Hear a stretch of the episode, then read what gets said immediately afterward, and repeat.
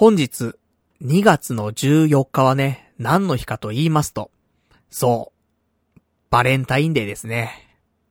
皆さんチョコレートは何個もらったでしょうかというね、そんなお話なんですけど、まあ私ぐらいになってくるとですね、やっぱり、子さん、ポッドキャスターですから、ね、ファンの方からさ、バレンタインデーのチョコレートどうぞなんてね、そんな日が来たらいいなっていうのを夢見て、ね、もう13年ぐらいやってますけど、そんな日はね、やっぱやってこないんだよね、なかなかね。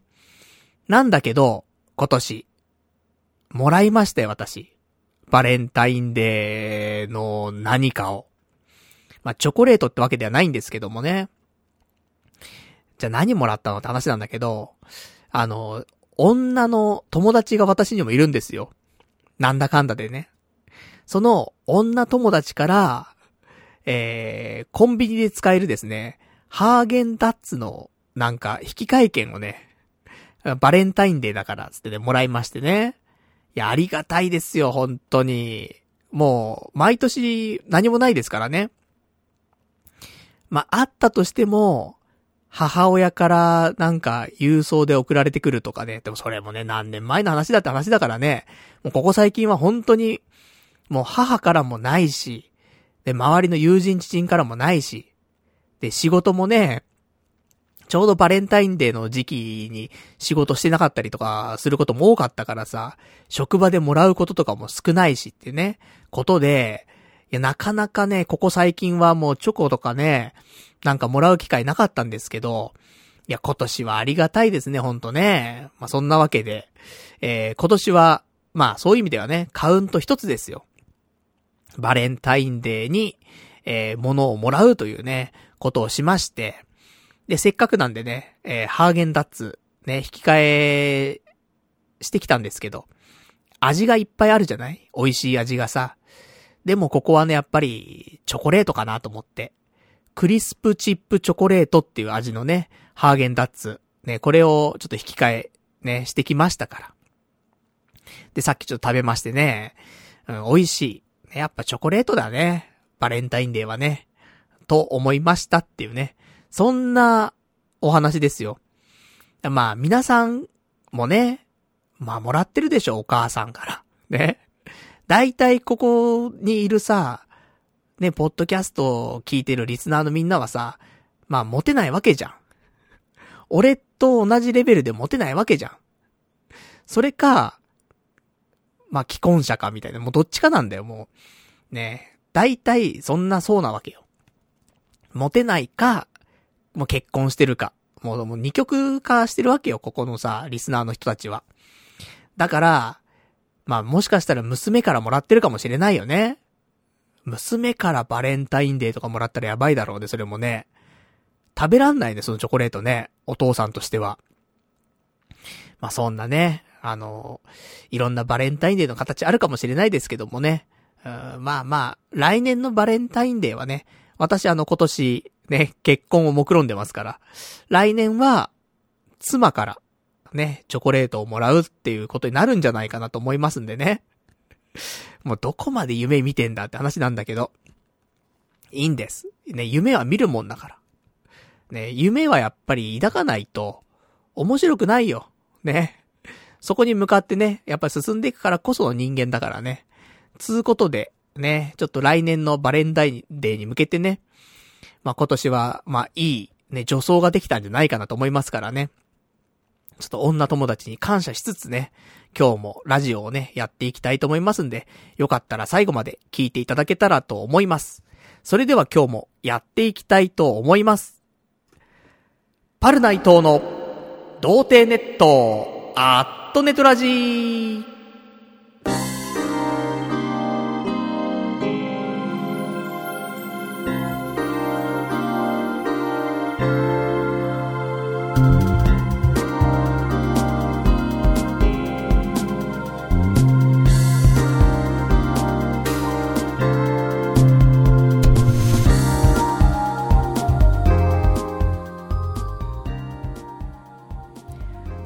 改めまして、童貞ネットアットネットラジパーソナリティのパルナイトです。こんばんはというわけでね、まあね、バレンタインデーにこうやって放送ができるっていうこともね、まあなかなかないことですから、やっぱバレンタインデーで盛り上げていきたいなと思うんですけどもね。いやー、まあね、チョコレート。私もね、昔はもらってたんですよ。ちっちゃい頃は。近所にね、やっぱり、その幼馴染の女の子とかさ、いるわけじゃん。ねなんかそうするとさ、いっぱいもらうのよ。近所付き合いでね。もうなんでそのちっちゃい頃の話するんだって話なんだけど、いやちっちゃい頃しかそんなに多くもらったことねえから。ね。もうそんだけの話なんですけど。その時はね、あと学校とかだったらね、結構仲いいね、女の子とかいるわけじゃん。小学生ぐらいだったらさ。中学生ぐらいになるとさ、思春期になっちゃってね、ね、恥ずかしいよ、なるからさ、そういうのないけど、小学生ぐらいまではさ、そんなんないからあんまりさ。だからね、10個とかさ、もらってたわけだよね。でもね、今や全くもらえなくなってしまったわけなんでね。でもいいの。もらえなくても。これはちょっと後で話すけど、まあ別にね、これはいつも今日は一貫してこの話していきましょうか。別に10個もらおう100個もらおうがいいのよ。バレンタインは。1個でいいの。その、自分が好きな人、ね、その人から一つもらえればいいのよ。本当に。それだけの話。別に、ね、10個も100個も、もらおうがもらわないが関係ないのよ。1個もらえればいいのよ。その1個に価値があるんだよ。まあ、だ、だけどその1個もらえてないんだけどね、今年は。ね、女友達からもらえてないんだけども、来年は、その、最愛の人から1個もらえるように、頑張る。そういうこと。で、その1個だけでいい。他の人からはもらわなくていいんだから。っていうことなんだよ。なので、ねまあそんな話は後でちょっとしますけどもね、やっぱりそういうことなんだなーって、ちょっと思いつつね、うん、まあ今日もちょっと婚活の話もね、しながら、あとまあまあいろいろやってきましたんでね、まあなんか最後まで聞いてもらえたら嬉しいなってところでございますけどもね。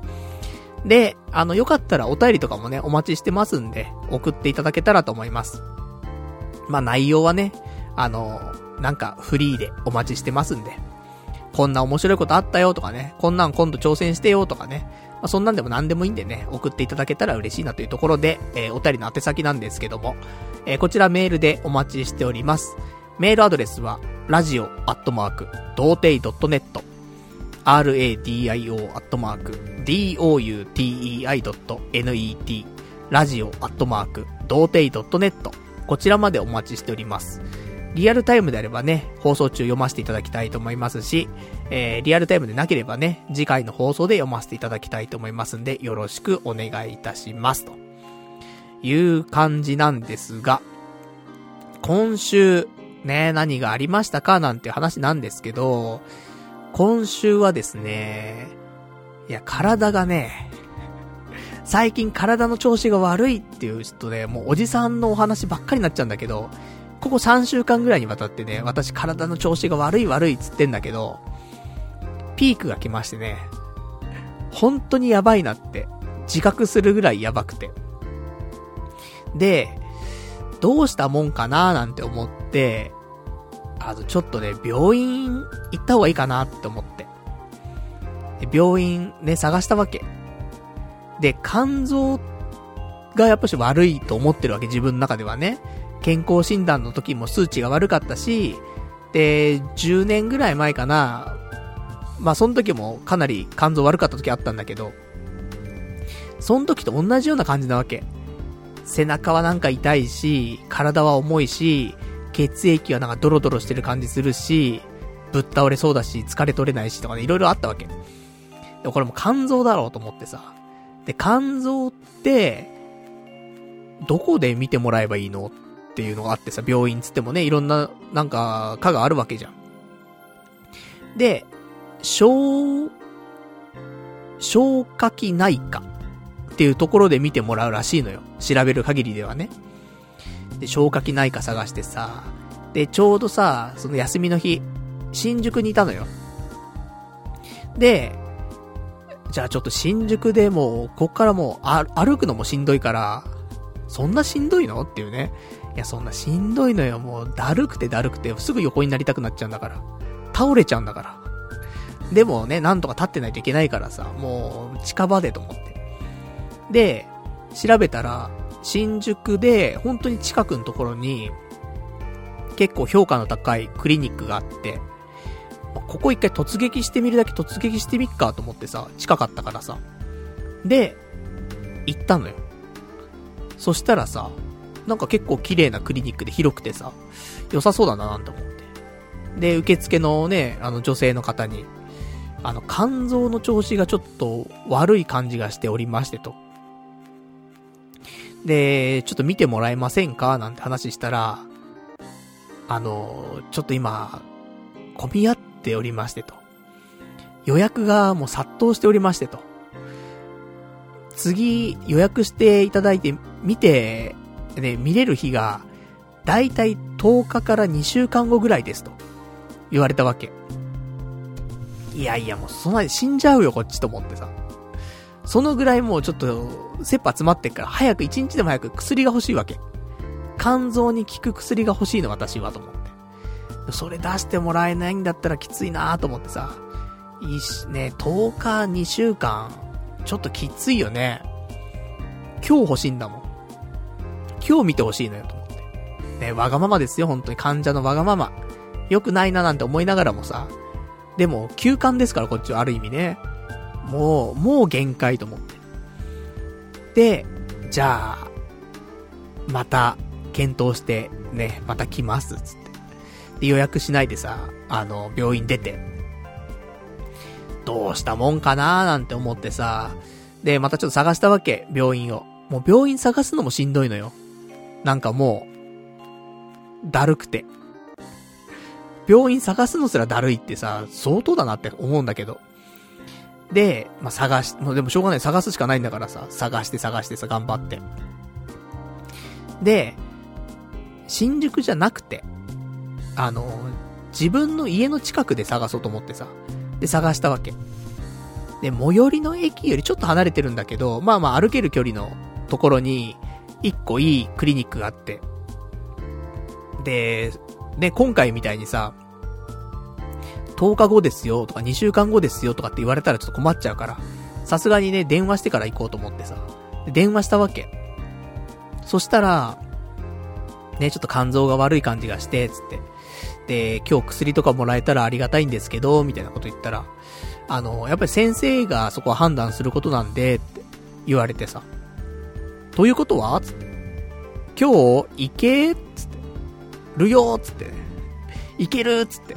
うん。見れますよって言われてさ、よかったーと思って。で、あの、じゃあこれから行きますんで、つってさ、じゃあお待ちしてますねって言われて。よかったーと思って。うーん、やっぱね、その日見てもらえないとしんどいからね、やっぱね。ほんと。で、ちょっと体をね、引きずりながらさ、あの一回、家まで帰ってね。で、行きまして。したら、まあまあ、あの、そんなに混んでない。まあ、まあ、何人ぐらいかな。5、6人うん、ちょっと待合室にいるぐらいの感じでさ。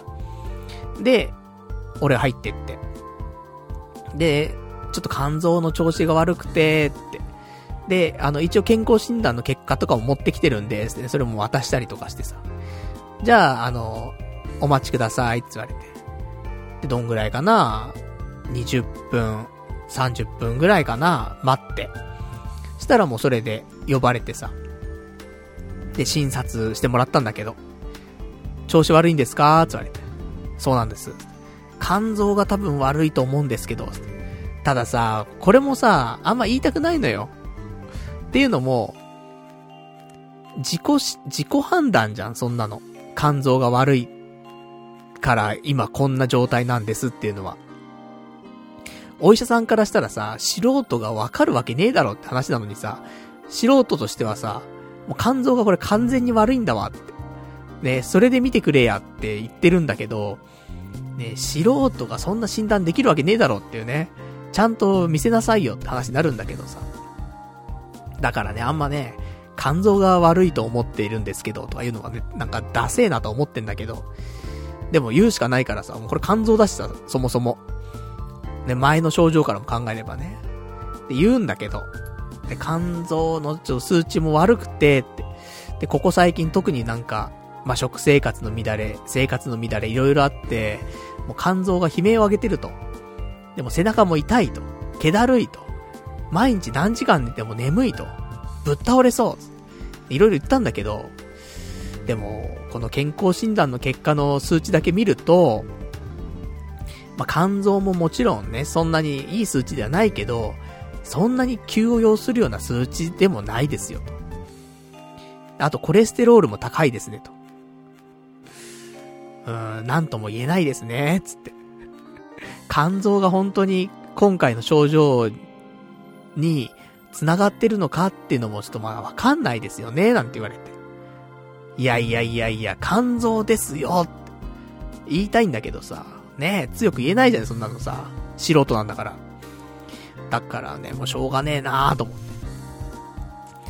で、じゃあ、一応ね、プランとしては2つありますよと。一応ね、血液検査するっていうプラン。で、これで今のね、その、前に健康診断やった時は、11月とかだったんかな？だからそっからね、あの月日が経ってるから、今はさらに悪くなってるかもしれないと。そしたら肝臓の可能性もありますよね。だから、採血、ね、血液検査するっていうプラン。あとは、まあ、ちょっと様子見るっていうことで、まあ、漢方とかそんな感じになるけども、なんかお薬出しますんで、それで経過を見るパターン。どっちがいいですかって言われて。ダブルで、つってね。採血しつつ薬もください、つって。で、もうダブルトッピングしてもらって、で、やってもらいまして。で、血液検査してさ。で、血液検査の結果が出るのは、1週間後らしいのよ。で、これ水曜日に行ったんで、あのー、まあ、今週？今週とか次の水曜日に結果わかるのでね、来週の放送にはですね、新しいね、えー、血液検査の結果をね、ご紹介できるかなと思いますけどもね、なんで悪かったのかと。そんな話もできるかななんて思ってるんですけども、まあ、肝臓の数値が悪くなってんじゃねえかなとは思うんだよね。どうなんだろうね。まあ、素人判断なんでね、それなんとも言えませんけどもね。で、そんなんで、血液検査もそして高いよね。やっぱ5000円ぐらいするんだよね。でもしょうがねえと思って。まあ家からもね、近いね、病院だし、まあ通う前提でね、やっぱもう肝臓は、もう長い付き合いでね、やっていくしかないな、ないなと思うし、肝臓さえ健康だったら、心も体も、多分元気なんだよね。で、肝臓が悪いから心も体もちょっと落ちちゃうんだよ。っていうのは正直あって。だって体が動かないんだもん。全然。あの、なんだろうな、これわかる人、いるのかな？いないのかなってちょっと思ったりするけど、本当に体動かないのよ。もう、重たくて。そう、体重がじゃなくてね。もうなんか、全身が気だるいのよ。どのぐらいなんだろうね。ほんと。その健康な人にね、分かってもらうにはどうやって伝えればいいんだろうって思うけど、まああれだね。だからその、例えばチャーハン、カレー、わかんないけど、そんなのあるじゃない？あれをさ、限界まで食べるとすんじゃん。でも腹いっぱいで動けねえよ。でもうだるーっつって眠みたいな、あるじゃん。その状態。それが、四六時中続いてんのよ。本当にもう眠いしだるいし、もう動けねえ、みたいな。あの状態でアクティブには動けないじゃん。ちょっと休ませてって言うじゃん。そんな感じなのよ。日々が。で、これ肝臓一つの話なのよね。だ肝臓さえ良くなればなって思うんで、ちょっとこれからはね、肝臓を良くしてあげることをね、え、第一に考え生きていこうかなと、ね、ちょっと思ってますけど。また元気になったらね、またなんか肝臓に悪いこといっぱいしちゃう気はするんですけどもね。で、そんなんでさ、で、一応漢方薬ももらってね、えー、帰ってきまして。一応毎日、あの、朝晩ね、漢方薬飲んでさ。で、あと、食事も少し変えました。さすがにと思ってね。で、何を変えたかというとですね、まあ、普通に晩ご飯とかもね、あのなんだろう、松屋行ったりとかさ、してたわけなんだよね。ラーメン食ったりとか。これを、やめました。炭、またね、炭水化物を控えるような生活にちょっと戻しまして、まあ週に1回ぐらいはね、炭水化物ご褒美でね、あげるのはいいかなと思うけど、基本的には日々の生活では炭水化物取らない。っていうことなので、ほんと今週はですね、厚揚げとか、ヨーグルト、納豆、あと、普通のカット野菜みたいな。そんなんばっか食ってたからね。厚揚げ好きなんだよね、俺ね。厚揚げがいいのか悪いのかちょっとあれなんだけど、まあ、豆腐の仲間でしょ揚げてはあるとはいえ。で、ただ質量が多いんだよね。食っちゃうんだよね、でもね、それをね。だから体重の方はね、今週、そうやって結構体をね、あの、見直してさ、食生活見直して、痩せたかなと思ったのよ。64キロぐらいまで一回落ちたんだけど、なんだろうね、さっきご飯食べた後に体重測ったのよ。65.8キロあったんだよね。ここ最近で一番あるんだけどと思ってさ。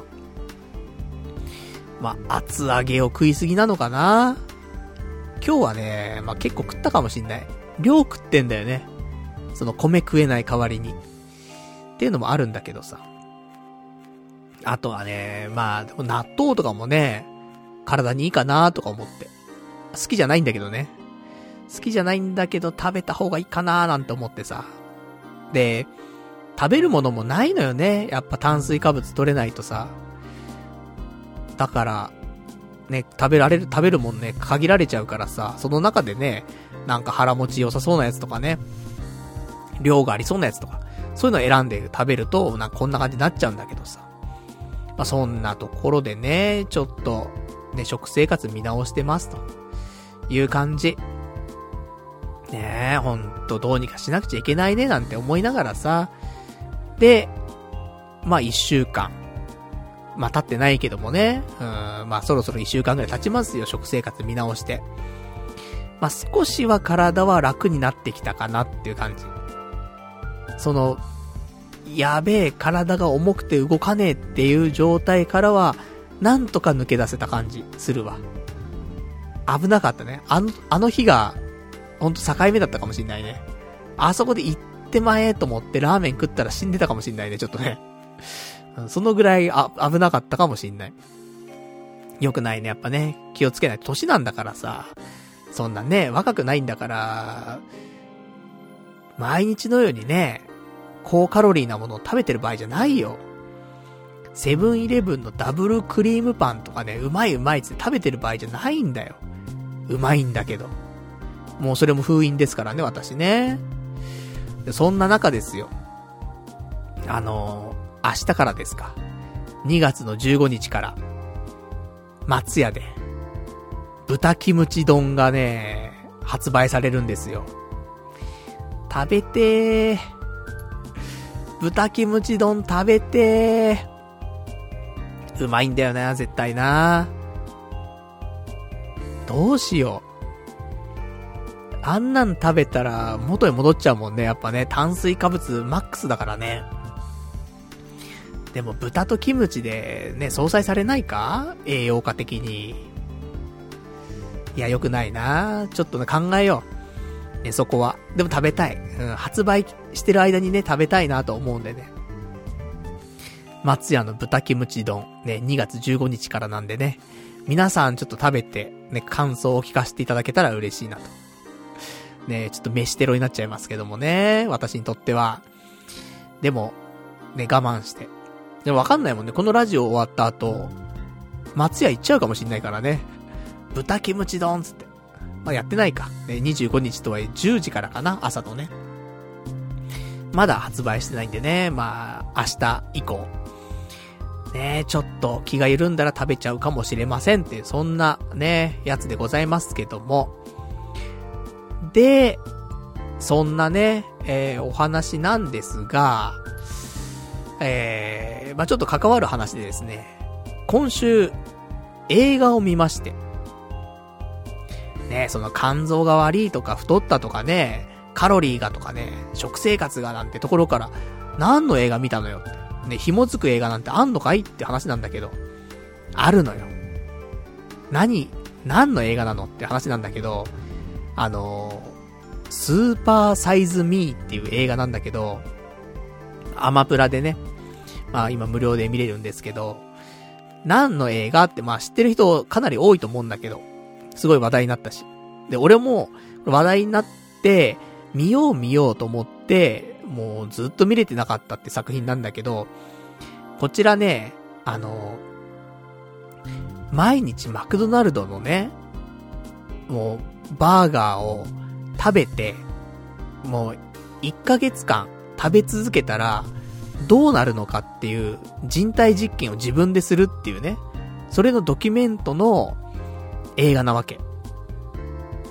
で、スーパーサイズミーツってさ、その、自分をね、あの、もう巨大化していこうというね、そういう話なんだけど、で、その、アメリカでね、その作った映画なんだけど、アメリカってさ、マクドナルドのサイズってさ、めちゃめちゃでかいんだよね。で、その、普通だったらさ、例えばね、ドリンクだったら、S サイズ、M サイズ、L サイズとかさ、そんなもんじゃない？日本だと。でもその上とか、さらに上みたいなあって、スーパーサイズっていうのがあるのよね。で、このスーパーサイズミーっていう映画の中ではですね、えー、店員さんから、あの、スーパーサイズを勧められたら、スーパーサイズを頼まないといけないっていうルールでね、えー、ちょっとやってくんだけどさ。で、そんなんでさ、そういう毎日マック生活ですよ。っていう映画を見まして。で、私もそうなのよ。私も毎日マック生活なわけ。朝マックして、で、朝マックの時は、朝、あの、ホットコーヒーの M と、あとハンバーガー一つ。まあ、まあ朝マックだとあれか。あっちの、もう一個のね、ちょっとシンプルなバーガー。朝マック用のね、バーガーあるじゃない。あれを食べたりするんだけど。で、お昼。お昼は、またホットコーヒーの M と、チーズバーガー2個。これ食べるわけ。まあ、ある意味、まあ、ミドルサイズミーぐらいなわけ。それ毎日やってっからさ。だ朝マック、昼マック、で、夜は、まあなんかね、そう、松屋とか、ね、まあ、牛丼食べたりとかね、ラーメン食ったりとか、そんな生活よ。あとカップラーメンとかね、家でね。まあ、そんな感じだからさ、もう、肝臓悪くなるよね。コレステロールも高くなるよねっていうね。で、これがさ、で、スーパーサイズミーは、1ヶ月、なわけ。俺12月からこれやってっからさ。新しい職場に移ってから、ずっとこの生活してんの。だから2ヶ月間やってるわけ、これ。そりゃさ、体もガタくるよねって、ちょっと思った。うん。っていうことでね、まあそのスーパーサイズミーっていうのをまあ、このタイミングで見るからこそいいかななんてね。この2ヶ月マック生活をしてきた俺が、この1ヶ月マック生活の映像を見ることによって、どういう心境の変化が起きるのかというね、ことなんだけど。まあ、とはいえね、あの、スーパーサイズミーの方はですね、えー、3食マック。しかも、毎回セット。だから、飲み物もでかいし、ポテトもあるし、バーガーもでかいわけ。クォーターパウンダーみたいなさ、やつとかね、クォーターパウンダーのダブルみたいな、そんなん頼んだりとかさ、毎回、ドリンクがなぜか2個あったりとかね、よくわかんないんだけどさ、もうめっちゃ食ってるわけ。でも、恐ろしいよね。朝、昼、晩、セットみたいなさ、と胸焼けがやばそうだよね、と思ってさ。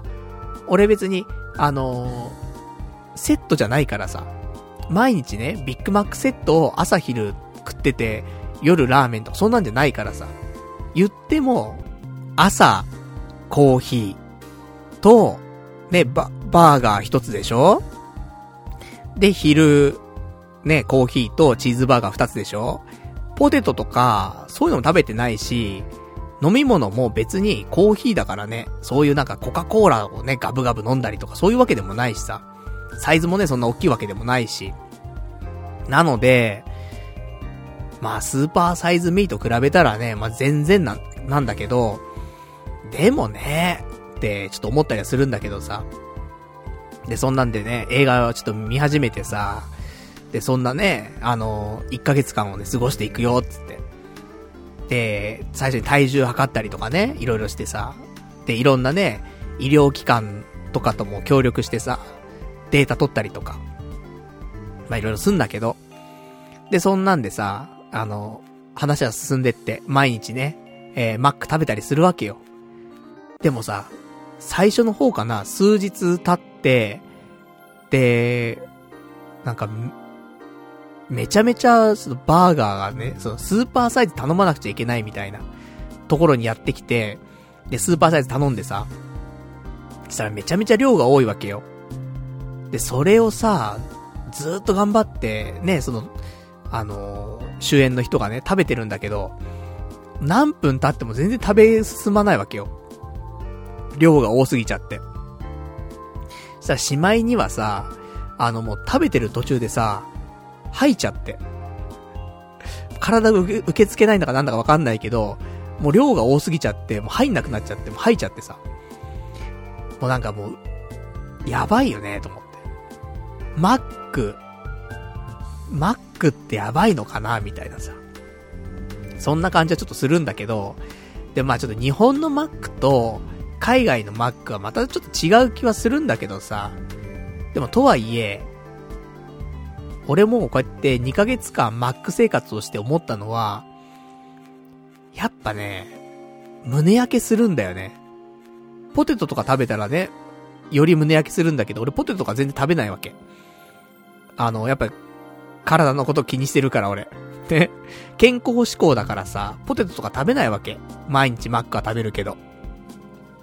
だからさ、それでね、普通のバーガー食べても、胸焼けするんだから、毎日ね、ビッグマックとかさ、クォーターパウンダーとかね、それを3食食ったら入っちゃうよ、そりゃ、って思ってさ。で、そんなのをね、もうずーっと毎日、続けてるわけ。すげえなーと思って見ながらさ。で、体重とかもどんどん増えていくわけ。面白いぐらい増えていくわけよ。まあ、そりゃそうだよね、と思って。スーパーサイズとかね、勧められたら食べなくちゃいけないんだからさ。そりゃ太ってくよなって話でさ。で、しかも、この登場人物のね、その、えー、男の人いるんだけどさ、その人の、彼女がさ、ビーガンなのよ。その菜食主義者っていうのだからさ、それもね、また、面白い組み合わせだったりするんだけどさ。これまでね、まあ、別に、その、登場人物のね、その男性の人に関しては、別にビーガンってわけでもないし、お肉とかもね、全然食べるんだけど、でも、基本的にはそういうね、彼女がやっぱり料理とか作ってくれたら、ね、野菜中心の生活なわけだよね。そんな人がさ、毎日ね、スーパーサイズのマック食ってたらさ、そりゃ、おかしくもなるわなっ話なんだけど、俺これ途中でさ、いろいろと思ったんだけど、どんどんね、その、男の人、ね、登場人物の男の人が、体調が悪くなってくのよ。で、体調が悪いんだけど、マックを食うと治るみたいな感じになってくるのよ。これさ、と思って。その体調の悪さ、体の気だるさ、あれさっき俺言ってたぞ、みたいな。その、体が重いとか、気だるいとか、ぼーっとしてるとか。あれ、マック、俺毎日食べてたよな、みたいな。スーパーサイズミーも毎日マック食べてるよな、みたいな。これ、症状一緒じゃね？みたいな。ちょっと思ったりとかして。いや、そっか、マック、ね、やっぱりハイコレステロールだからなんだかんだ言いつつもね、そういう風になんのかなと思ってさ。で、まあ、物語が進んでいきね、1ヶ月経ってさ。で、結果こうなりましたよとかね。いう話でまあ終わるんだけどさ。ちょっと考えさせられたね、それはね。毎日俺はマック食べてて、そんな生活でいいんだろうかと。いや、良くないっていうね、ことをちょっと思いまして、次の日からですね、マックに行くのをね、やめませんでした。うん。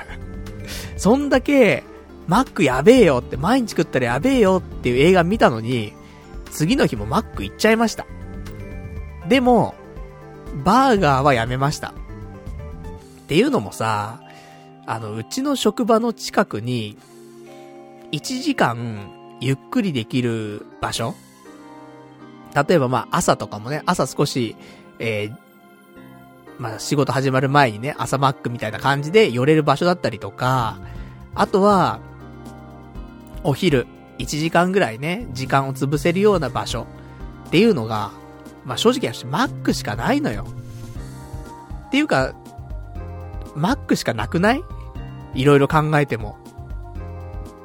なので、マックには行くんだけど、でも、バーガーは食べんのやめた。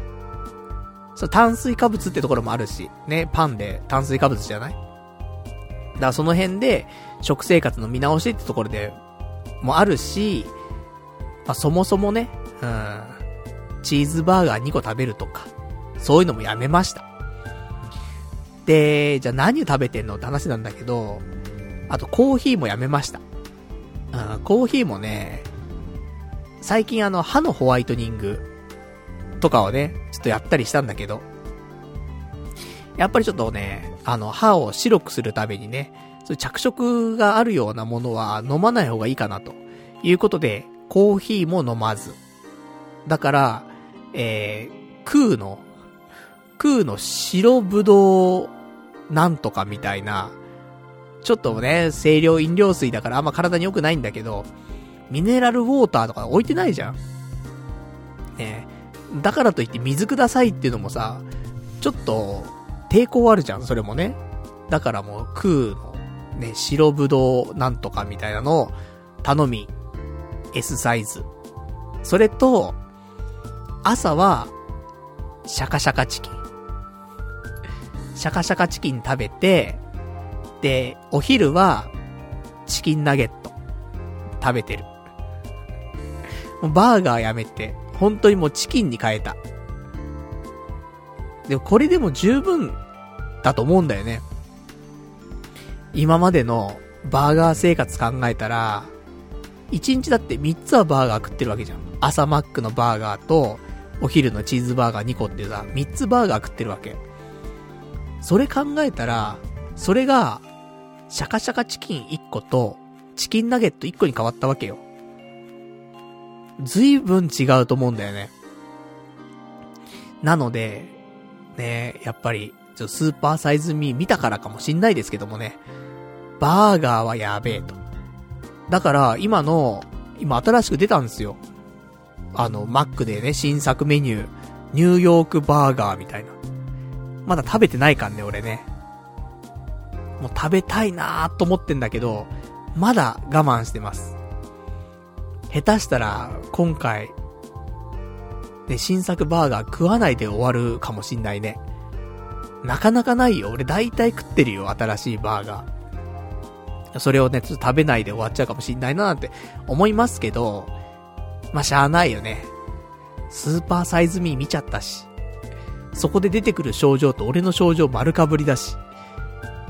だ肝臓やっちゃってんだよな。その、劇中でも言ってたのよ。先生が。肝臓の数値が悪くなってます。そういうことなんだよ。だこの2ヶ月で俺多分めっちゃ肝臓の数値悪くなってんだよね。だって、2ヶ月前、12月、ね、新しい職場に行く前は、それ体だるかったよ、正直。だけど、ちょっと違ったもんね。背中が痛くなるような痛さじゃ、なんか、だるさじゃなかったのよ。その手前だったの。でもこの2ヶ月で加速しちゃったんだよね。ギリギリで食い止めたところがさ。だそれはもう完全に、ファーストフード、だったなーなんて思うんだけどさ。いや、マックは素晴らしいところなのよ。これからも行くし。なんならバーガーも食べたいし。だけど、まあ、たまにだよね、ほんとね。本当に一週間に一回のご褒美炭水化物として、食べるとか。それにしてはちょっとね、弱いんだよね。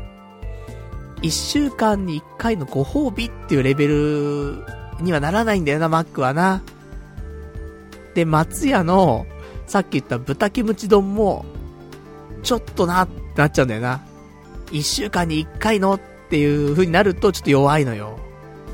やっぱそこは家系ラーメンとか行きたくなっちゃうんだよね。その価値があるんだよ。一週間に一回の炭水化物っていうものにはね。まあ、難しいところではあるんですけどもね。まあでも家系がね、一番適してるかななんて思うんですけどもね。まあそんな感じでございました。なので、まあ、俺みたいに毎日マック食ってる人はあんまりいな、いなかったたかもしれないけども、ね、そんなんで体調子悪いななんて思ってる人いたりとか、あと普通にまあまあ面白く見れるんでね、スーパーサイズミー、まだね、見たことないよなんていう人いたらね、あの、マックを、3食マック、ね、爆食いしてる、まあそんな人のね、あの1ヶ月間を見れるんでね、どんな感じになるのか、ね、自分で実験するの大変だと思いますから、ね、それを映画にしてくれてますんでね、まあ、それを見たら、ね、いろいろわかるところがね、あるんじゃないかな、なんて、そんな風に思いましたっていうね、そんなお話でございますと。ではですね、あとは今週のね、お話なんですけど、さっきもちょっと出ましたが、あの、コーヒーを飲むのね、やめました。で、なぜなのっていうと、歯のホワイトニングをね、この間したからって話したんだけど、で、これが先週ちょっとお話ししましてね、えー、カラオケの歌広場が、なんと、その歯のホワイトニング事業に手を出したと。で、セルフホワイトニングっていうさ、まあその、店員さんというかスタッフがね、やってくれるホワイトニングじゃなくて、自分でやるホワイトニング。だからなんかお店行ったら、そういう器具とかね、そういうのが全部用意されてて、じゃあね、あと52やってくださいね、みたいな。で、全部ね、自己責任でやってくださいね、みたいな。だからそういうので、まあ、安く提供できますよっていう、まあ、セルフホワイトニングってのはあるんだけど。っていう事業をね、始めて、まあ、プラスニコットっていうサービスなんだけど。で、これが、ね、えー、今だと都内で2カ所。新宿と池袋でね、えー、展開してますよと。で、それのね、新宿店に先週行ってきましたって話したんだけど、だからね、やっぱね、コーヒーはちょっと、ね、やめとこうかな、みたいな感じなんだけどさ。で、これ一回行くと4000円するのよ。で、初回だけ2000円でね、あの、ちょっとお安く行けるんだけど、まあ、その後は4000円なわけ1回。で、毎回行くと高いじゃん、なんだかんだ言って。ね、だって、言ったら、その婚活のね、ザ・シングル、一回行ったら、まあ、一人紹介してもらったらね、2200円かかるわけじゃん。二人紹介してもらって4400円でしょ？それと同等ぐらいの金額かかるわけよ。4000円ってね。だから、歯を白くするのを取るのか、ね、女性とのなんか出会いを取るのかと。いうような金額帯なわけ。で、毎回4000円でね、何回通ったら出力なんのよって話もあるからさ。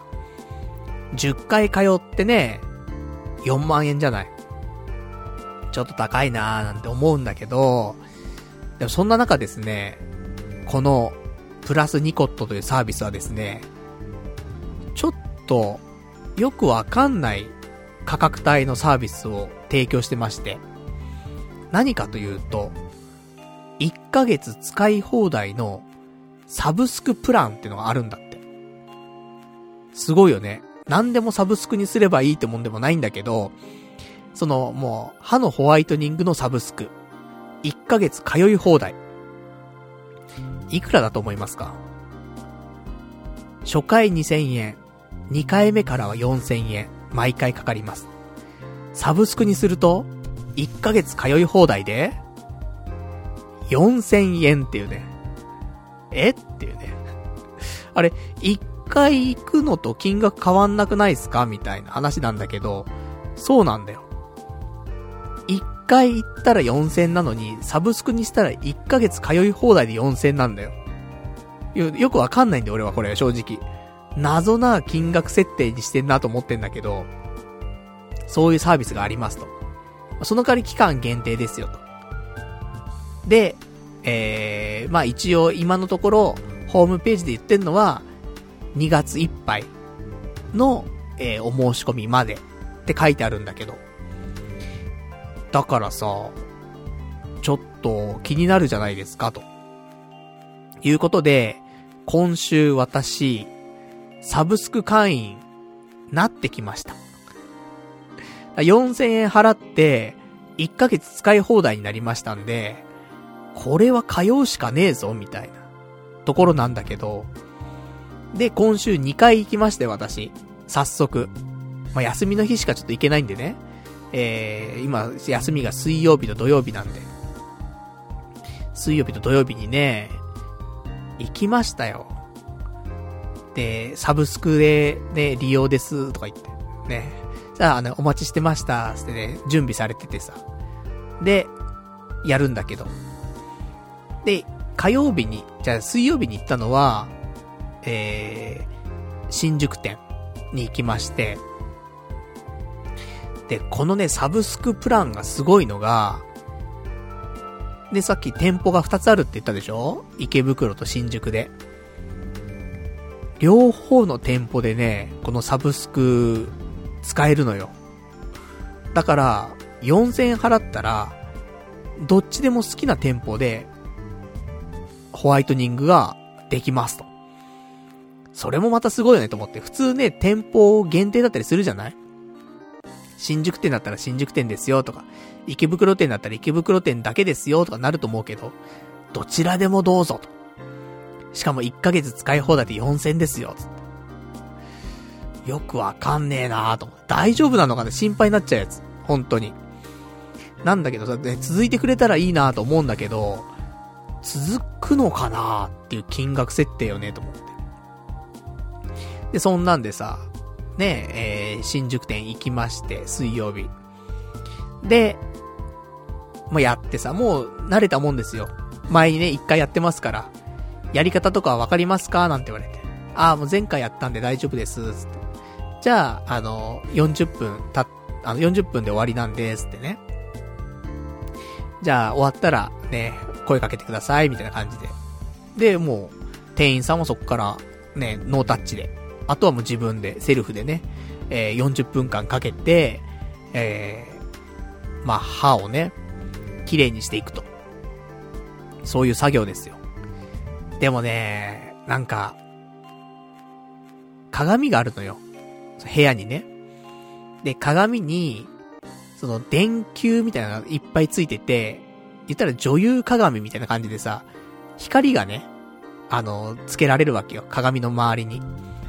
で、そうするとさ、それが白い電球なわけ。鏡についてる電球がいっぱいついてるやつが。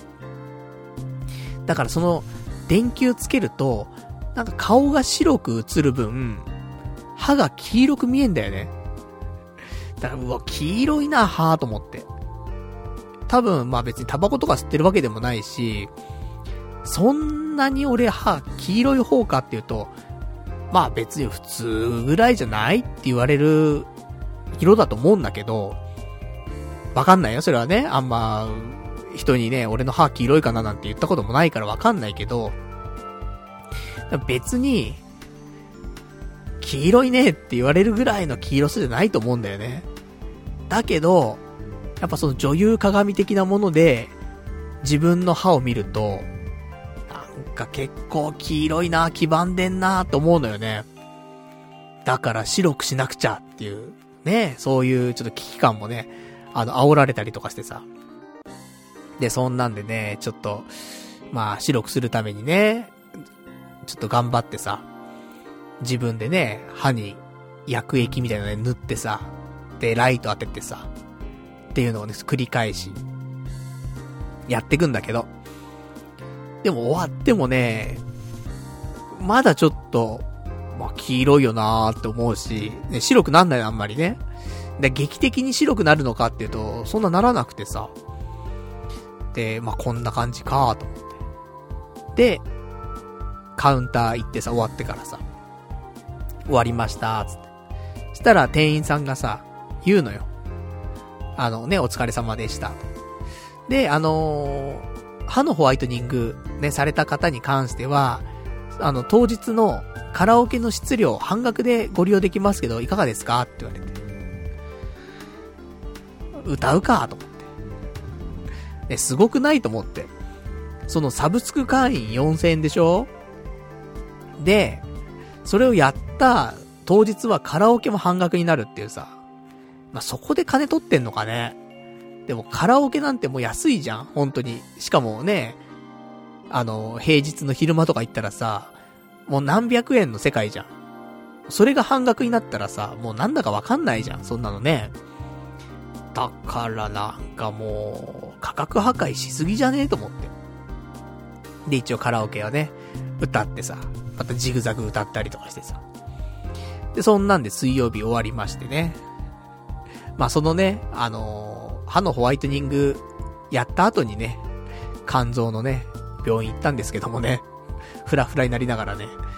で、そんなんで水曜日終わって、で、次土曜日。土曜日も、ホワイトニング行きまして。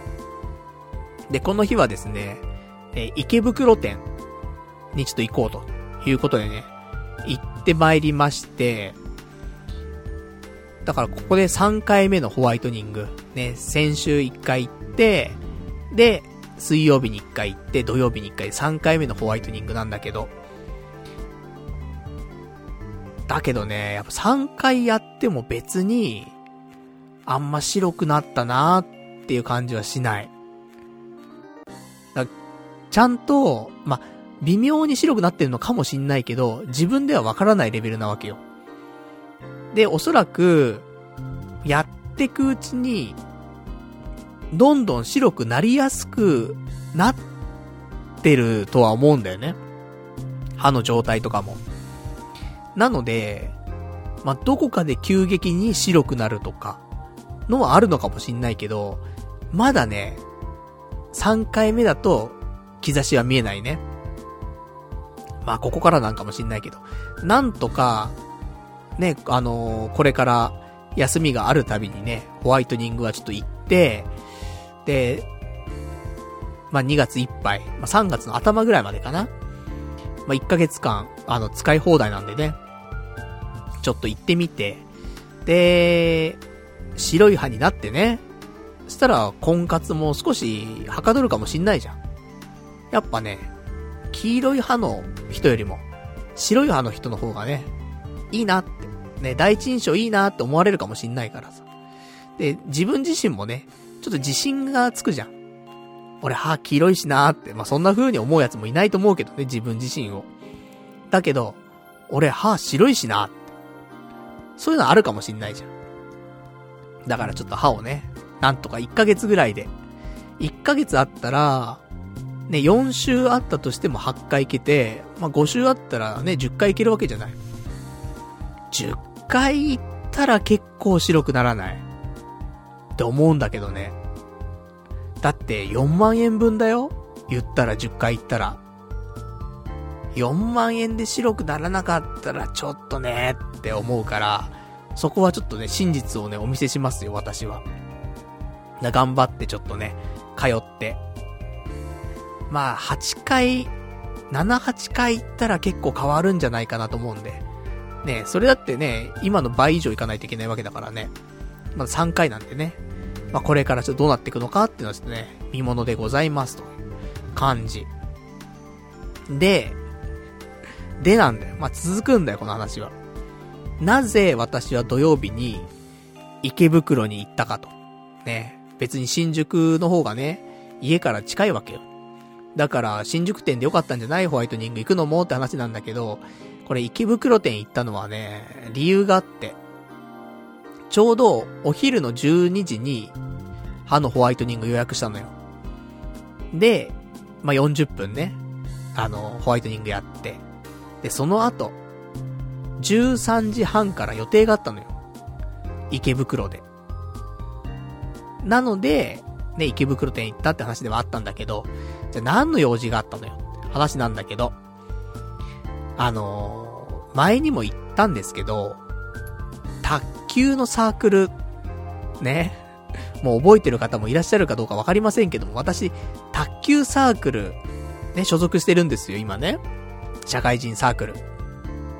で、前に1回行ったわけ。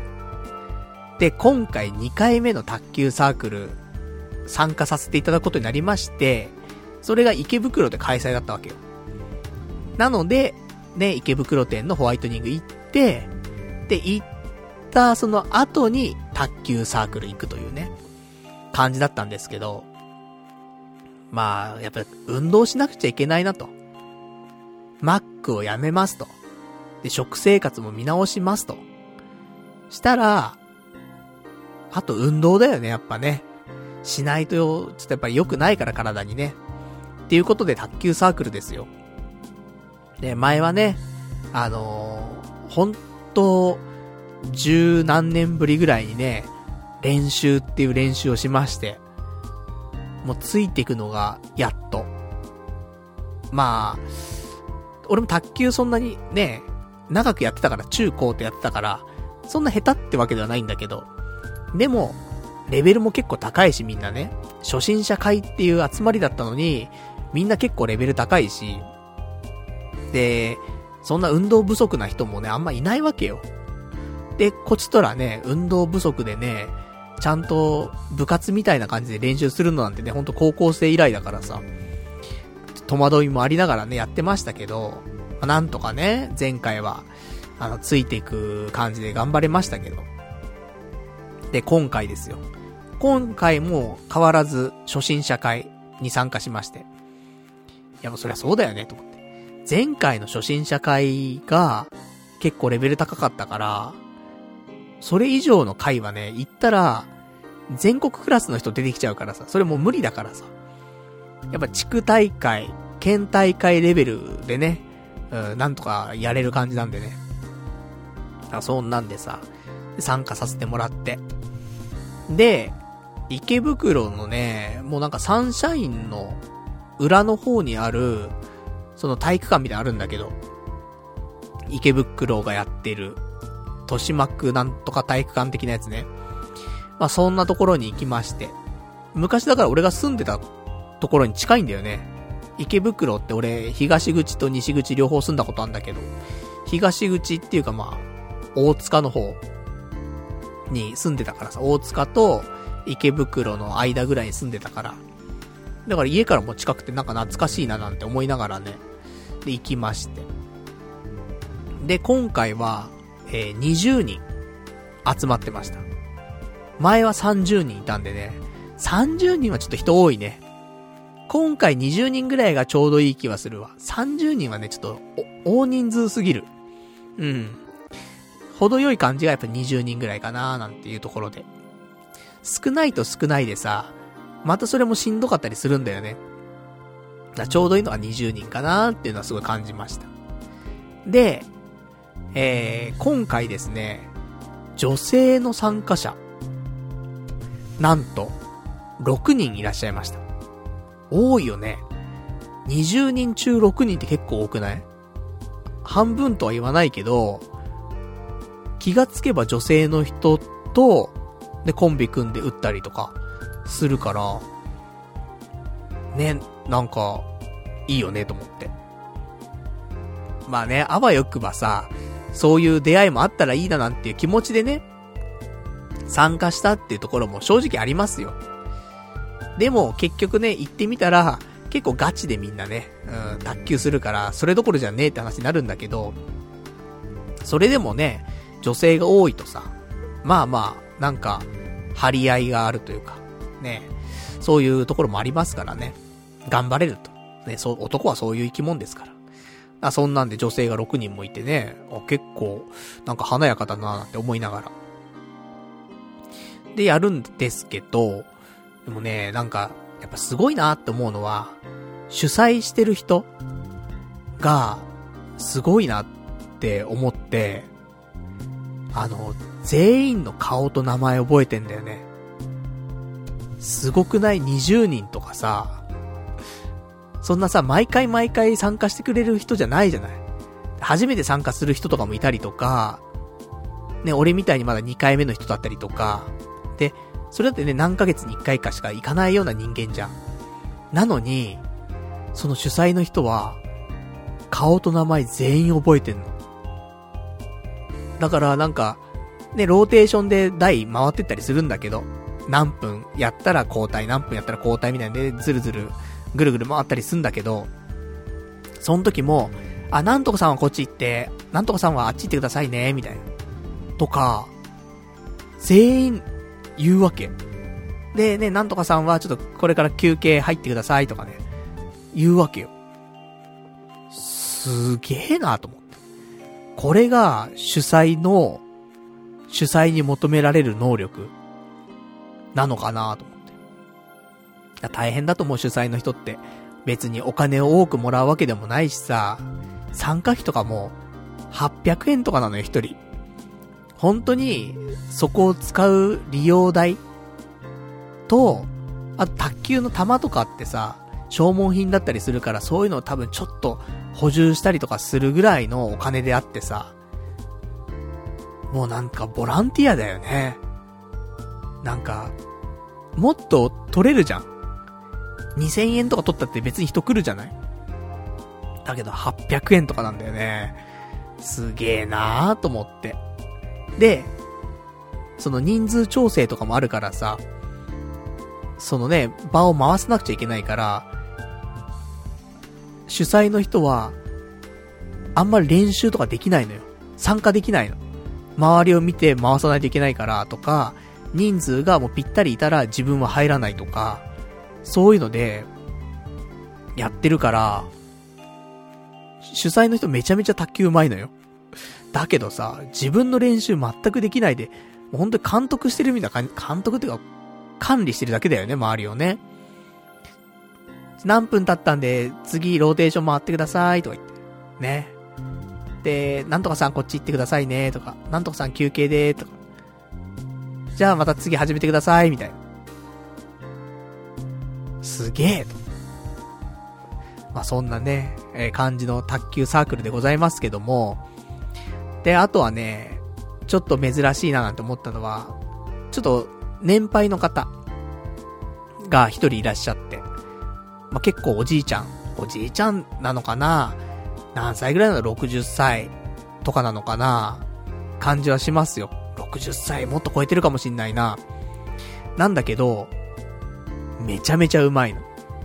めちゃめちゃうまいし、なんか一番元気があったかもしんない。そんなおじいちゃんがいて、うまいのよ。本当に。ラリーそんなに早くしなくていいからっていうぐらい早いのよ、もう。もうついてくので精一杯だからさ。もうバンバンバンバンバンバンバンバンやるわけ。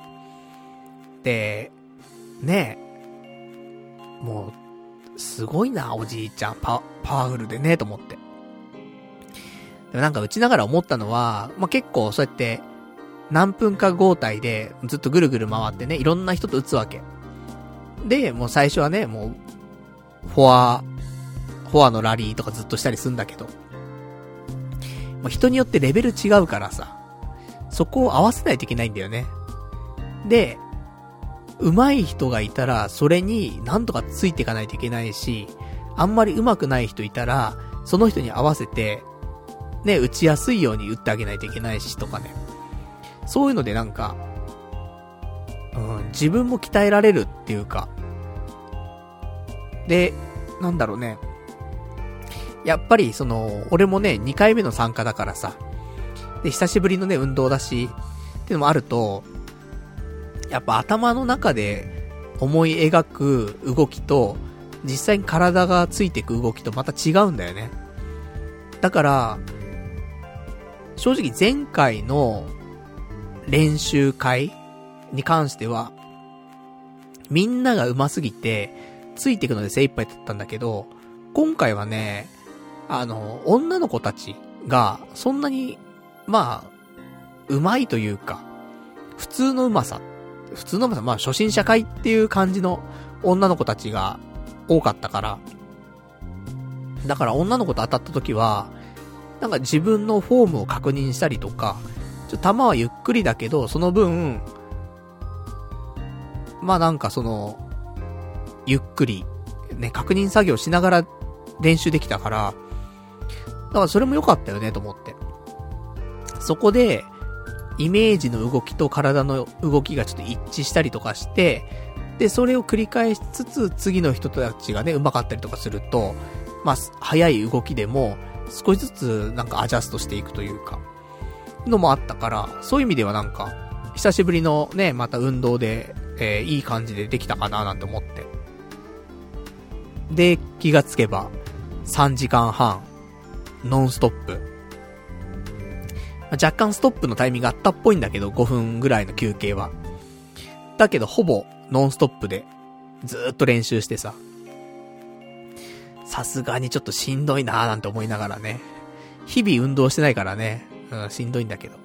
で、今回はね、なんか、人数の問題もあったんだけど、人数的にもそんな多すぎなかったから、なんか個人戦というか、最初ラリーでね、ずーっとやって、その後は試合形式で、1対1でね、えー、1セット選手したら交代していきましょうとか、そんなのあったから、そういうスタイルだとね、俺結構好きでさ。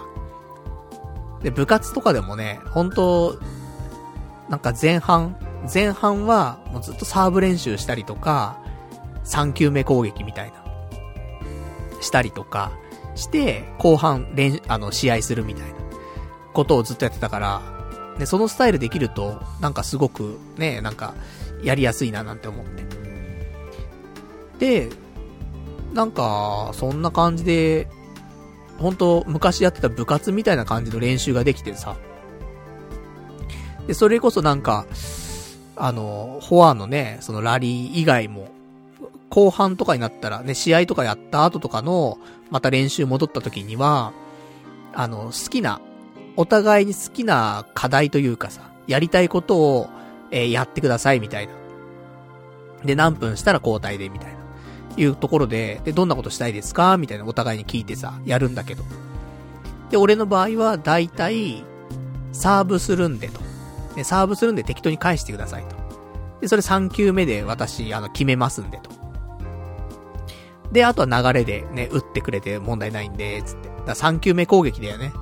っていうのを練習して。で、これのいいところが、あの、俺からサーブになるから、サーブ練習にもなるんだよね。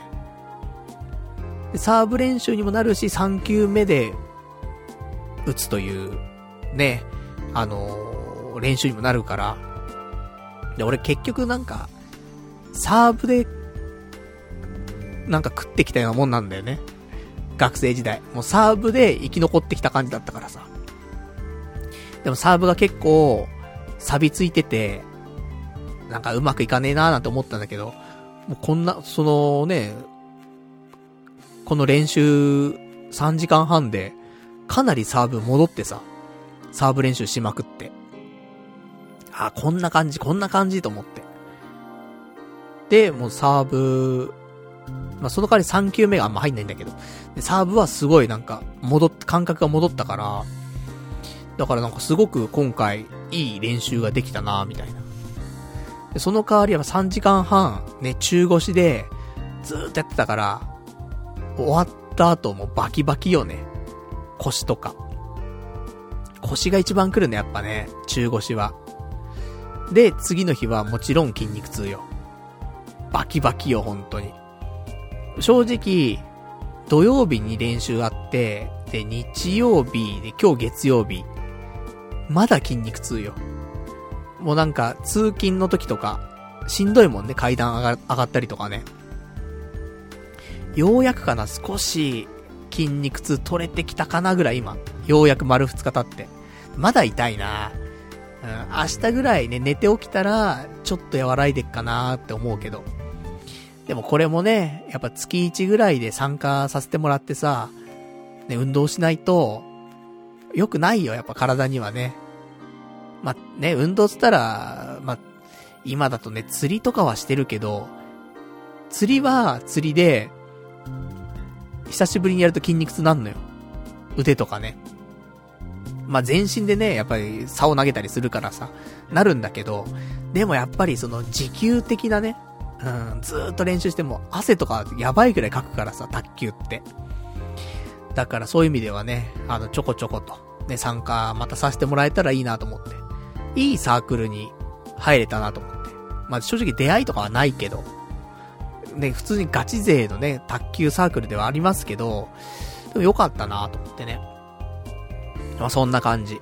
ねまた、第3回、ありましたらね、その、ね、開催あるごとに行ってたらね、ちょっと毎週のようになっちゃうからあれなんだけど、月1ぐらいでね、参加できるように、ちょっと調整してね、あの、いろいろと学ばしてもらおうかななんて思っておりますけどもね。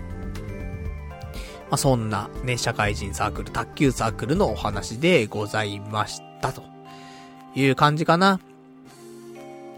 じゃあ、あとはですね、まあ、いろいろとありますんで、このペースで喋ってると、3時間喋っちゃうんで、もう行きますか、いろいろね。話せることはどんどん話していきましょう。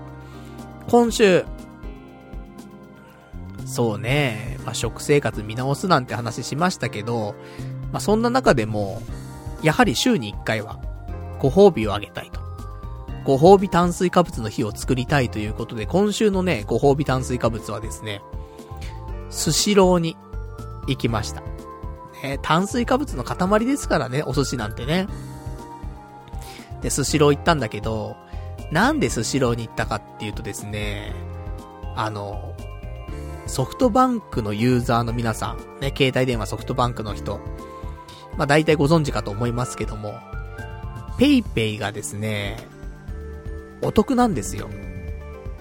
ソフトバンクユーザーで PayPay 使うとですね、あの、毎月クーポンが配られて、で、あの、決められた店舗でね、使うと、50%ポイントが戻ってくるとか、そういうキャンペーンやったりすんのよ。で、今月はスシローなのよ。スシローとか、まあ、いろんなね、お店があったりするんだけど、で、その中の一つがスシローで、えー、1000円分のポイントバックが、あの、あるクーポンがあって。だからまあ、言ったら2000円分食べると1000円返ってきますよと。まあ3000円食べても1000円しか返ってこないんだけど。だからまあ、うまく使うには2000円分食べて1000円戻ってくるっていうのが一番マックスね、お得に使える、ね、方法なんですけど。で、で、大体スシローなんて一皿ね、120円とか170円とかそういう感じだからさ。そんなね、2000円食えるかなっていうところでもありますからね。で、そんなスシロー行きまして。したらね、結局12皿ぐらいかな。食べて。昔はね、15皿、16皿、もっと食えたかなと、20皿近く食べられたかなと思うんだけど、まあ、これもね、あの、卓球した後に行ったからね。もう結構グロッキーではあったんだけど。だけど、あとまあ、ちょっと、そんな食べちゃいけないかなってね、そういう、炭水化物を控えている身としてはね、そういう罪悪感もあったりとかして、まあ、12皿で収めたってところもあるかもしんないんだけど、でも結構お腹もね、パンパンなったからさ、まあ、いけたと3皿とかそんなもんだったと思うんで、まあ、ちょうどよかったかなと。で、お値段的にもですね、えー、1694円とか、ね、そのぐらいの金額になって、まあ、約800円、850円ぐらいかなは、あの、ポイントバックという感じでさ、もう半額でスシローをね、えー、満喫するっていう、そんな、いい、ね、ご褒美炭水化物の、えー、お日にちをね、迎えましてね。なんか、良かったですね。たまにはね、こうやって、あのお寿司食べたりとか。まあ、回転してない寿司もね、行きたいですけども、なかなかね、そういう財政状況ではないですからね。半額になる寿司、ね、回転する寿司ぐらいしかね、楽しめませんけども、ね、大人気ですからね、寿司ローね、超並んでたわ。なんでね、まあ、こういうの楽しんでいきたいなと思っておりますと。いう感じで、ね。じゃあ、ちょっと今 BGM がなくなったということは、そう、コーナーのお時間がやってまいりました。じゃあやっていきましょう。ね。えー、今週のコーナー。伴侶を求めて三千里。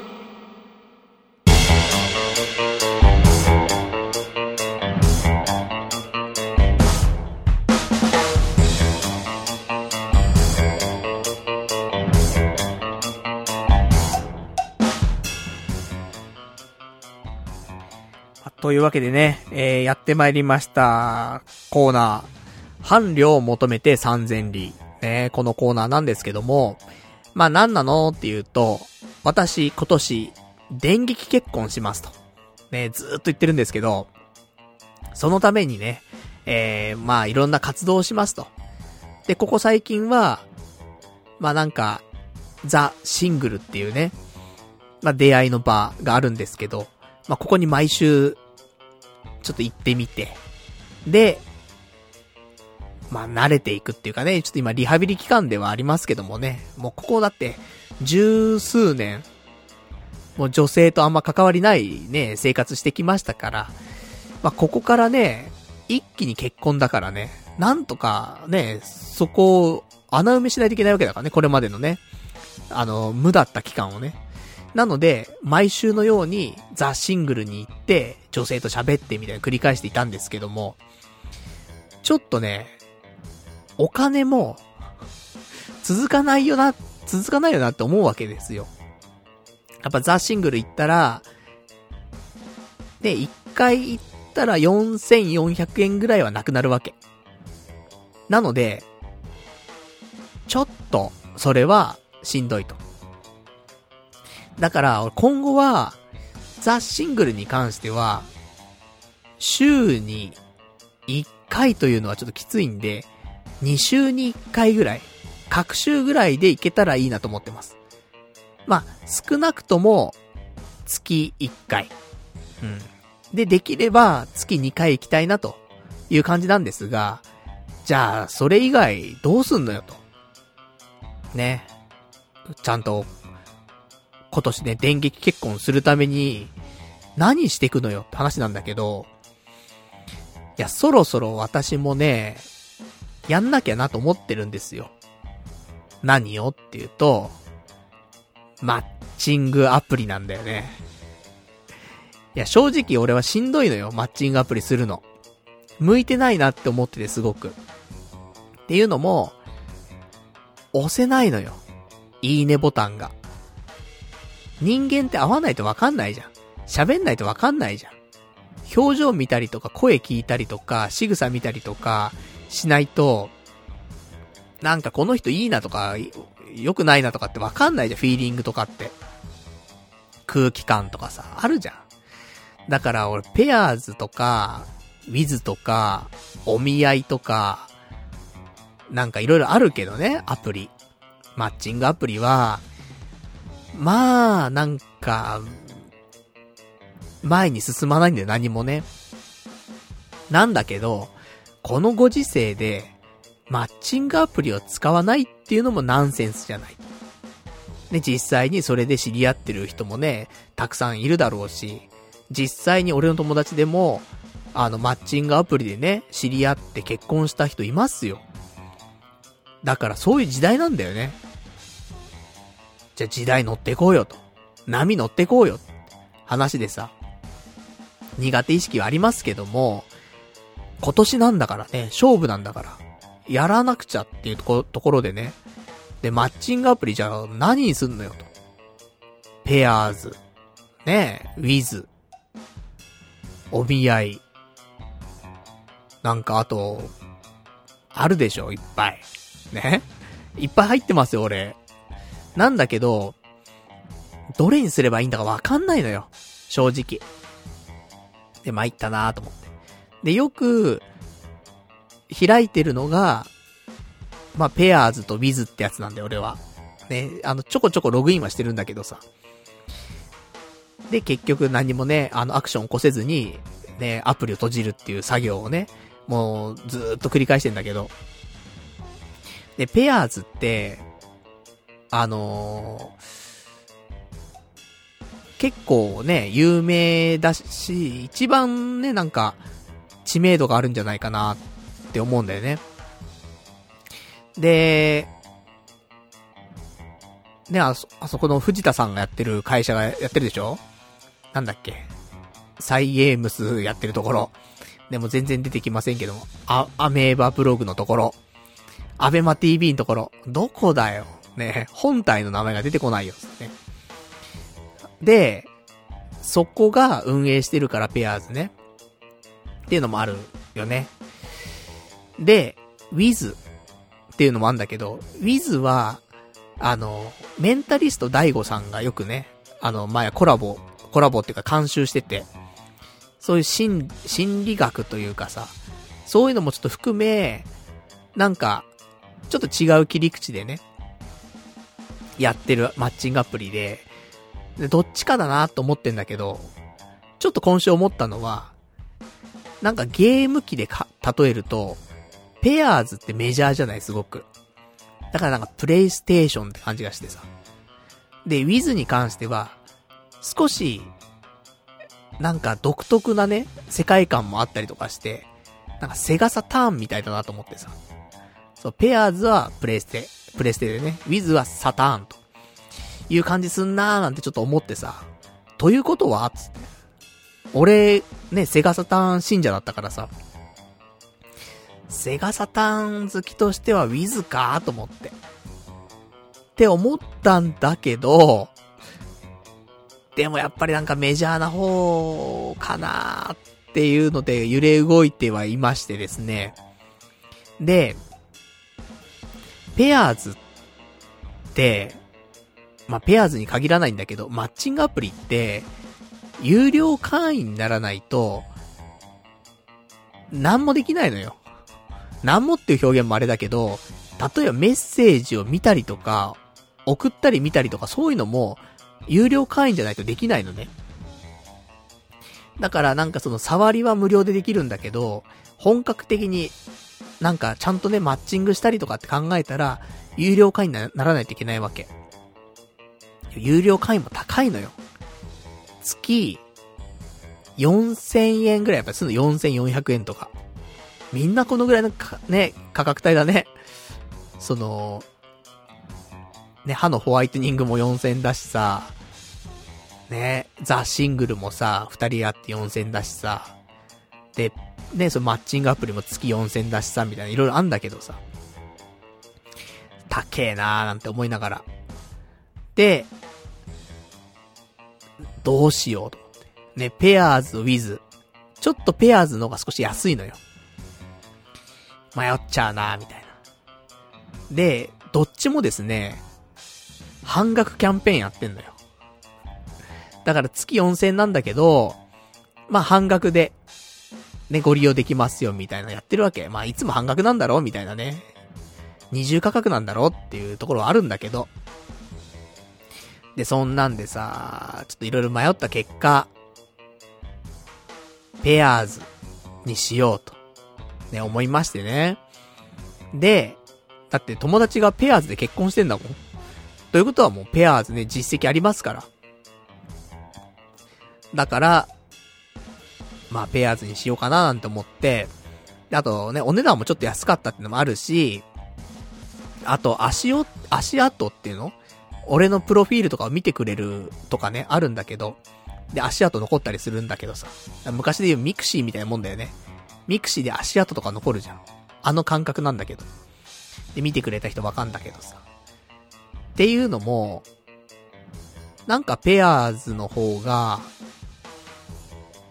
いい人が見てくれてたりとか、あと俺もいいなって思う方が、意外と、システム的には Wiz の方がいいんだけど、実際の人となってくると、ペアーズのが良かったりとかって、まあいろいろあったりとかして、ペアーズにしようと思って、で、半額ではあるんですよ。でも高いよなーって思いながら、じゃあ何ヶ月契約すんの ?1 ヶ月、3ヶ月、6ヶ月、12ヶ月。難しいよなーと思って。でも、もうここはもう行くしかねえなと思って、で、まあ、逆算するんですよ、いろいろ。で、そこで思うのは、今年電撃結婚するのよ。ということはだよ。まあ、半年以内には出会わないと、結婚もう無理じゃん。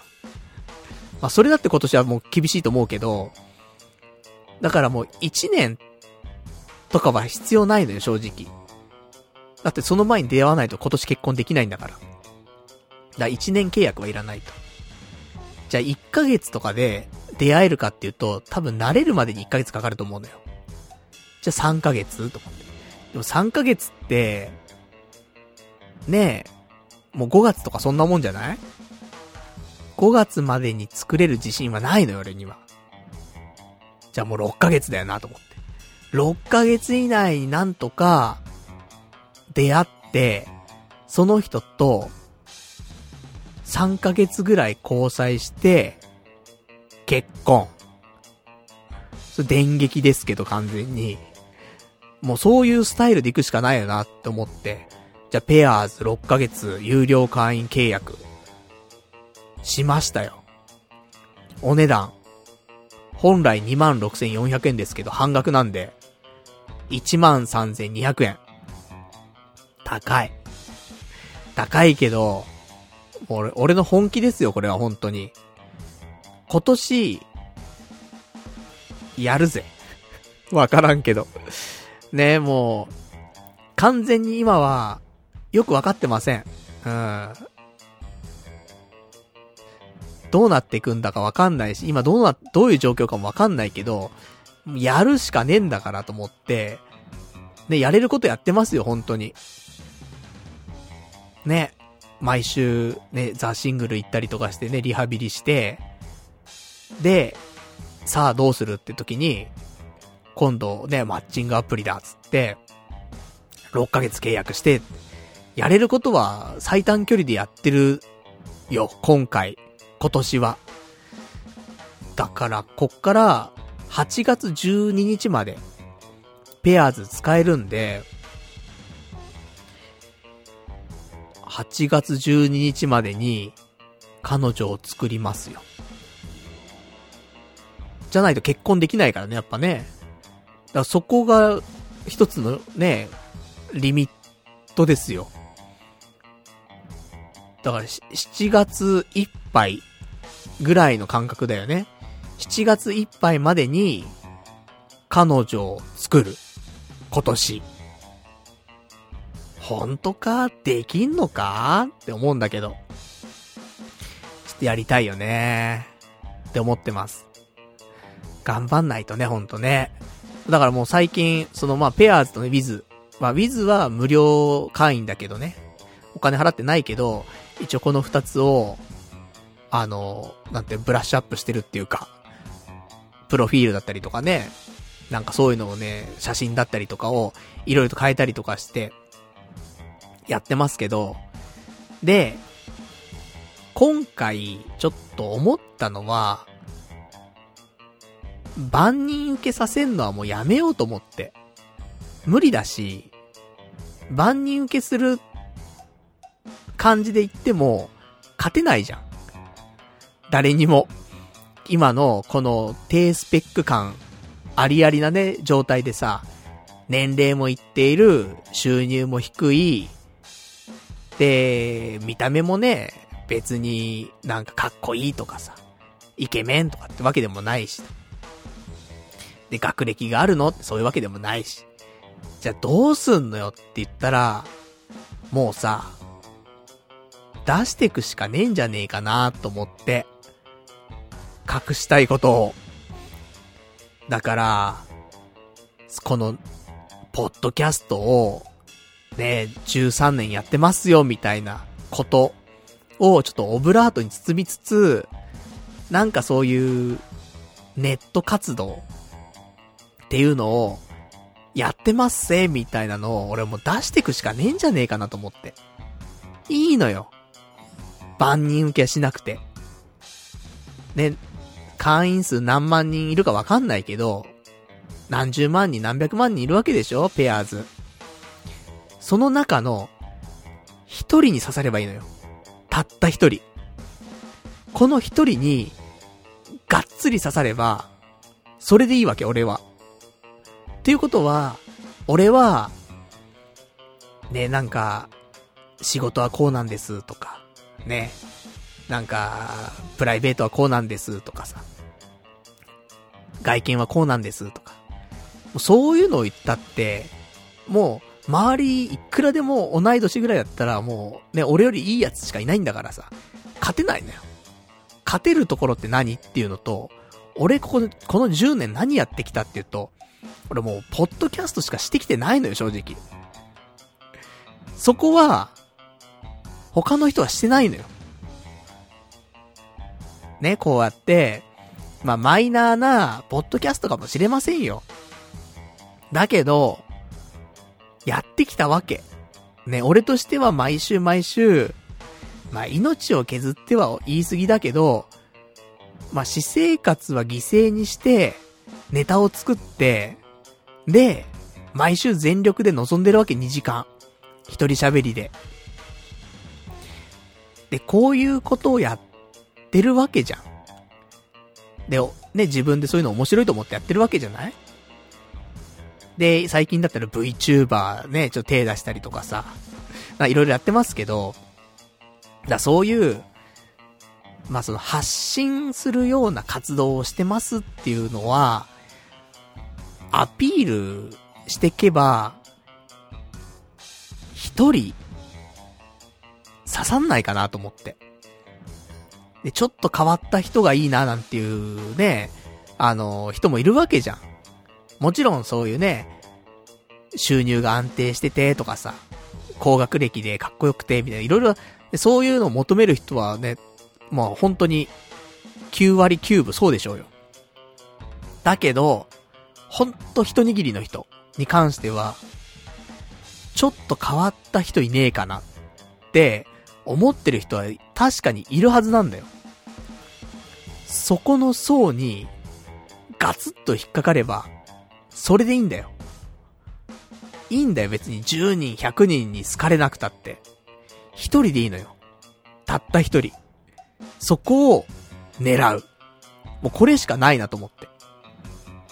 だから、ネットの活動は、ちょっと軽くオープン面にしていく方向で行こうかなと思ってます。ちょっと、怖いよ、それはね、もちろん。怖いけど、でももう無理じゃん。俺のスペックで他の人に勝とうなんてのは無理なんだから勝てるところって何って言ったらここしかねえんだわ。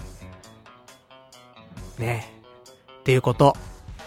だからそこをやっぱり出していくっていうことと、あとはもうだから写真とかも、みんななんか、爽やかみたいな感じだけど、そういうんじゃねえんだわと思って。俺だから、今回変えたもん。昨日かなあのー、画像変えまして。あのー、前にニコニコ超会議、ね、遊びに行ったことあるんだけど、ニコニコ超会議に行った時に、写真が撮れたのよ。で、どんな写真かっていうと、あの、ちょうどね、言語が変わったタイミングで、平成から令和になったタイミングなんだけど、令和っていう、あの、なんていうの、書かれた字をさ、額に入ってるやつでさ、令和つってさ、なんか発表したじゃん菅さんだかがね。あれと同じの体験できますよっ、つって、俺が令和っていうのを持ってさ、で、それ写真撮ったのがあるのよ。これ、メイン画像にしました。あ、もうちょっと変わったやつだよっていうことをもうアピールしないといけねえなと思って。だから普通の人は爽やかだよとかさ、なんか、アクティブだよみたいな。アウトドアだよみたいな。そんな感じの映像になってるかもしんないけど、俺はちげえよと思って。令和掲げちゃってるからみたいな。もうそう差別化図っていくっていうことをもう、これからはめっちゃしないといけないなと思ってさ。もうそうしないと勝てないから周りにね。うん。だからちょっとそこをアピールしていかないと。ポッドキャストやってますとか。ど、どの番組とは言えないけどってね。童貞ネットとは言えないけど、ポッドキャストやってます。とか。YouTube 配信してます。YouTuber ですみたいな。よくわかんけ、わからんけどもね、そこもね。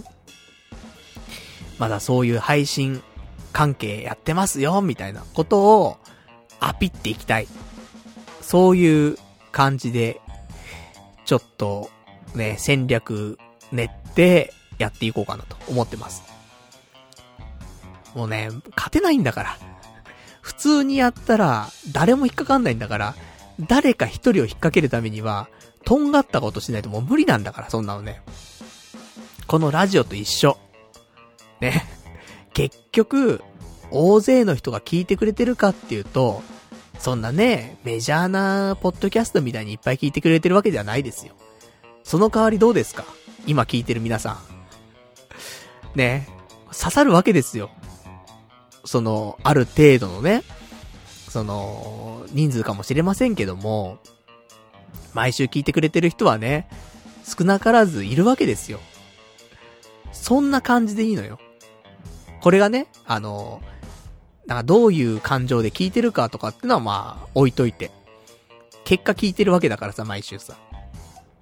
だからそういう人は存在するわけだから、やっぱそういう風な感じでしかいけないよね。ドメジャーにはいけないんだよ。でもアングラで一部の層には、ハマればいいのよ。っていうことで、ね。ちょっとやっていきたいと思ってます。なんで、えー、まあ、次の目標としてはだよね。まあ、メッセージのやりとりから、デート、とか、っていうことなんでね。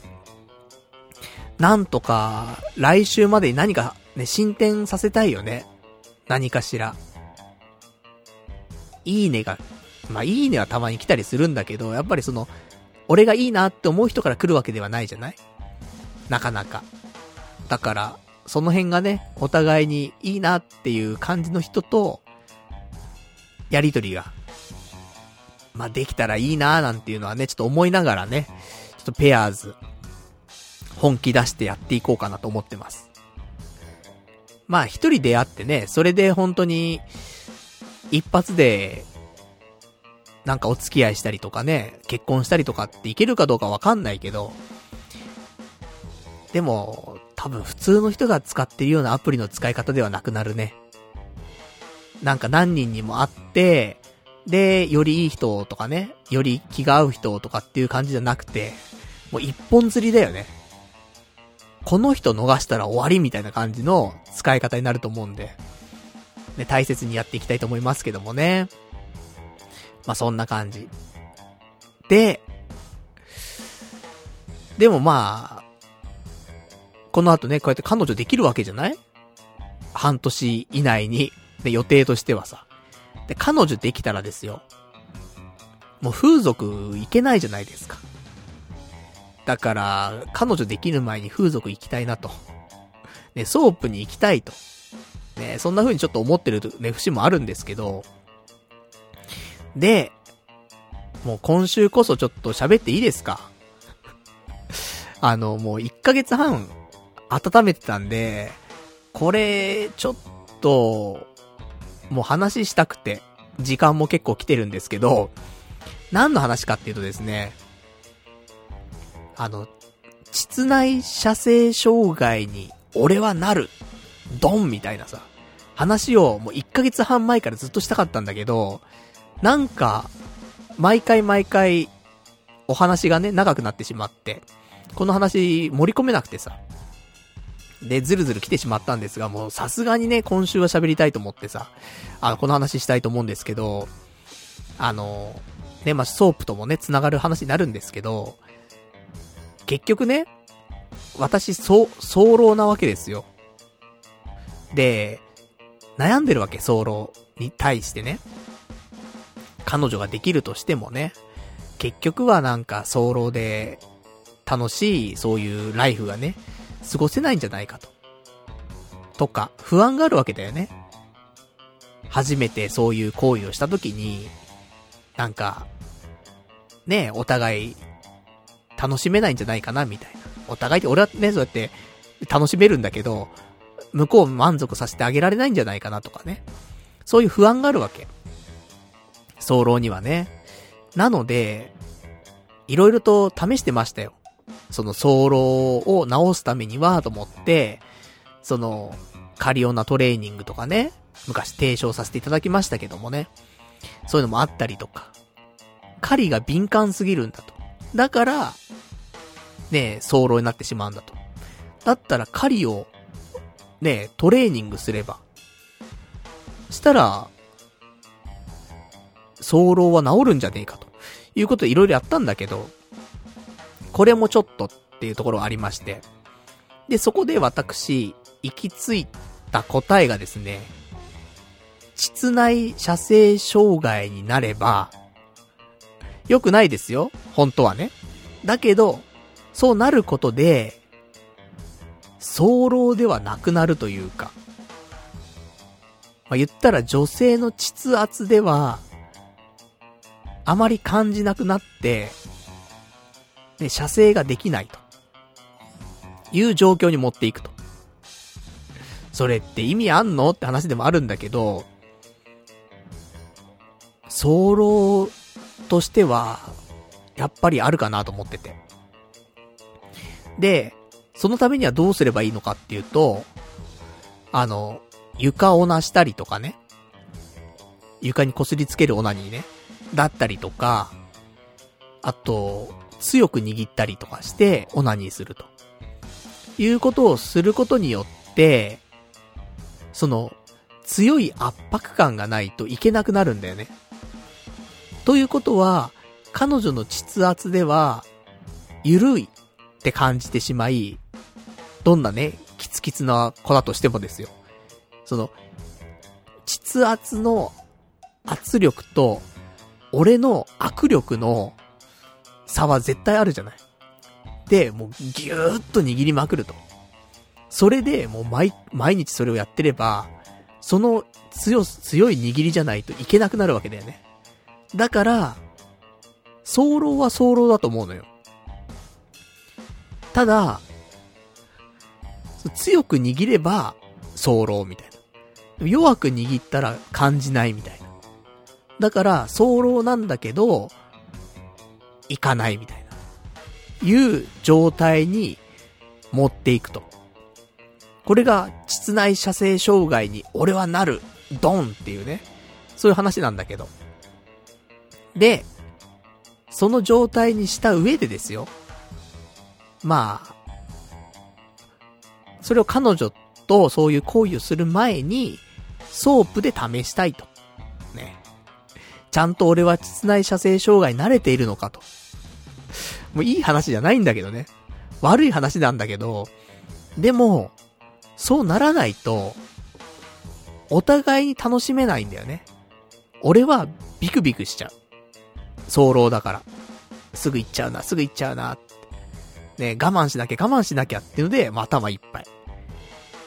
で、彼女は彼女で、すぐに行っちゃったら、それはそれでなんか寂しいな、みたいな。まあ、嬉しいもあると思うのよ。女の子としては自分で感じてくれたから言ってくれた。よかったねってなるんだけど。で、治療と早漏どっちがいいのっていうと、えー、早漏の方がまだいいという意見はあるんだけど、でも、とはいえなんだよね。それなりに限度ってのあるからさ。だから、お互いに、ね、その、不安のない状態。心がね、あの、そんなに何かに囚われてる状態でないところでね、プレイはしていきたいなと思いますから。そのためには俺は膣内射精障害になった方が早いんじゃなかろうかと思っておりますと。で、そのためにはソープ行きたいと。なので、いいですか ?680 回、スペシャルウィーク、ソープ行っても。たまにはそういう俺のご褒美企画行ってもいいですか？行きたいよ、ソープ。もう、曲を一曲かけるぐらいの気持ちがあるよ。ね行きたいよ、ソープ。ねもう、今週のパワーソングですよ。ぐらいの気持ちがありますからね。あの、ちょっとその辺をやっていきたいなと思っておりますんで、で、ちょっとお便りもね、ちょっといただいてますからね、読んでいきましょうか。えー、お便り、ありますね。これ結構前にいただいてますよ。1月の末ぐらいにいただいてますね。ずーっと温めてました。ね、この話をするまで。えー、ラジオネーム、なんぞこれさん。パルさんこんばんは。膣内射精障害に俺はなる、ドンの話、早く聞かせてください。僕も本気出せば10秒以内に行けるぐらいの超早漏で悩んでいましたが、どうせなら治療になってしまった方がいいのではないかという逆転の発想から、膣内障害、膣内射精障害になるために、ひたすら強い力でチンコを握って、足ピンオナニーをしまくりました。その結果、今では3回に1回はセクロスで行けなくなるという状態になりました。行けるときは5分以上もえー、持つようになりました。相手が気持ちよくなってくれたら自分はいけなくてもいいって思ってるので、心にゆとりができました。パルさんも、強グリップ足ピンオナニーしまくりましょうっていうね、えー、お便りいただきました。ねありがとうございます。ねえ、さすがですよ。やはり。うーん。この、ね、俺が、こうしたらいいんじゃないかって、ね、試行錯誤してる間に、すでになんぞこれさんは、実行してたっていうね。まあでも行き着くところ一緒なんだね、早漏軍団の人間はね。で、やっぱり、彼女がいるいないでさ、その必死に考えなくちゃいけないところもね、変わってくるから、俺は彼女がね、いなかったりとかそういう機会がないからさ、だからね、そこまでって考えてなかったけど、やっぱ彼女いたら死活問題だもんね。毎回毎回早漏で、みたいなさ、どうにかしたいなって悩むわけじゃん、すごく。したらやっぱ行き着くところはね、膣内射精障害に俺はなるだよね。ここに行き着くんだよね、人は。早漏は皆、うん、ここにたどり着くんだよ。だから、ね、正解だよね。3回に1回はセクロスで行けなくなるという状態になりました。いいのよ、それで。行けなくて。まあ、最悪さ、だってフィニッシュするときはさ、抜いてさ、で、自分でしごけばいいわけじゃん。強いグリップ、グリップで。そしたら別にいけるわけだしさ。だから、いいよね。で、3回に1回はいけないわけでしょ？いけなくていいんだよ。全然。相手に満足してもらいたいんだから、こっちとしては。でもね、もうだからもう不安なんだよ。早漏って。すぐ行っちゃう。どうしよう。もうこればっかなんだから。これだ、これがもう、自分も楽しめないし、相手を、相手も楽しめないのよ。そんな気持ちじゃ。だから、膣内射精障害ぐらいが、俺らにはちょうどいいんだよね。これが答え。うーん、早漏のみんな聞いてる？よくないよ。これは、推奨される話ではないんですが、うん、こういう方法もあるよってこと。うん。なんか、早漏改善とかさ、いろいろあるじゃん。結果無理なんだよね。やっぱ興奮しすぎちゃうのもあると思う。早漏の人って。よく AV 男優とかの人が言うのが、意識を散らせとかね。エロいことを考えないとか。で、それで、興奮しないように抑制して、最後行く時だけ興奮するようにするんだって。とか聞くんだけど、できないんだよ。だって、目の前に好きな人が裸でいるわけでしょ？無理じゃん、そんなの。興奮するなっていう方が。だからもうこれは、もう、しょうがないんだよ。室内射精障害になるしかないんだよね。こういう解決策しかございやせんっていうね。話。ねこれを俺はずっとしたかった。1ヶ月半ぐらい。ようやくできました。ね。こんなね、ラジオの本当の最後の後半で喋っても、みんな寝ちゃってるかもしれないですけどもね。うん、ぜひ、ここ聞いてほしいね。うん。まあそのぐらいちょっとね、早漏は悩んでますってことなのよ。自分を犠牲にしてでも、相手に満足してほしいわけよ。こっち、こっちとしてはね。なので、私は、私はなんとかね、えー、スペシャルウィークまでの間に、もうゴリゴリチンコ握って、ね、ぎゅうぎゅう圧力かけて、で、ソープに臨みますよ。で、実際、大丈夫なんかいっていうね。あ、全然いかねえわ、みたいな。なんか、ガバガバにしか感じないんだが、みたいなぐらいの、ね、勢いでちょっとね、あのー、ちょっと体験してみたいなと思ってますからね。ま、なんとか、3週間、ね、トレーニングして、実害、もう、ダメだよね。実内射精障害、トレーニングだもんね。なんだかわかんないもんね。でもしょうがないよ。うん。もうたどり着くのはここしかねえんだからっていうね、ことで、ね、えー、まあ、やっていきたいと思っておりますと。まあ、そんな感じでね、えー、今週の、ね、お話でございますけどもね、こちらコーナーの、えー、伴侶を求めて3000里のね、コーナーでございましたとさと。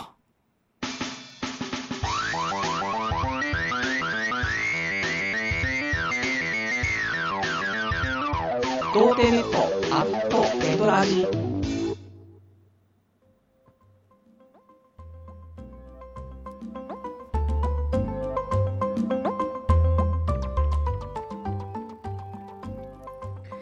それではね、お時間ほど届きましたんで、お別れのコーナーしていきたいと思います。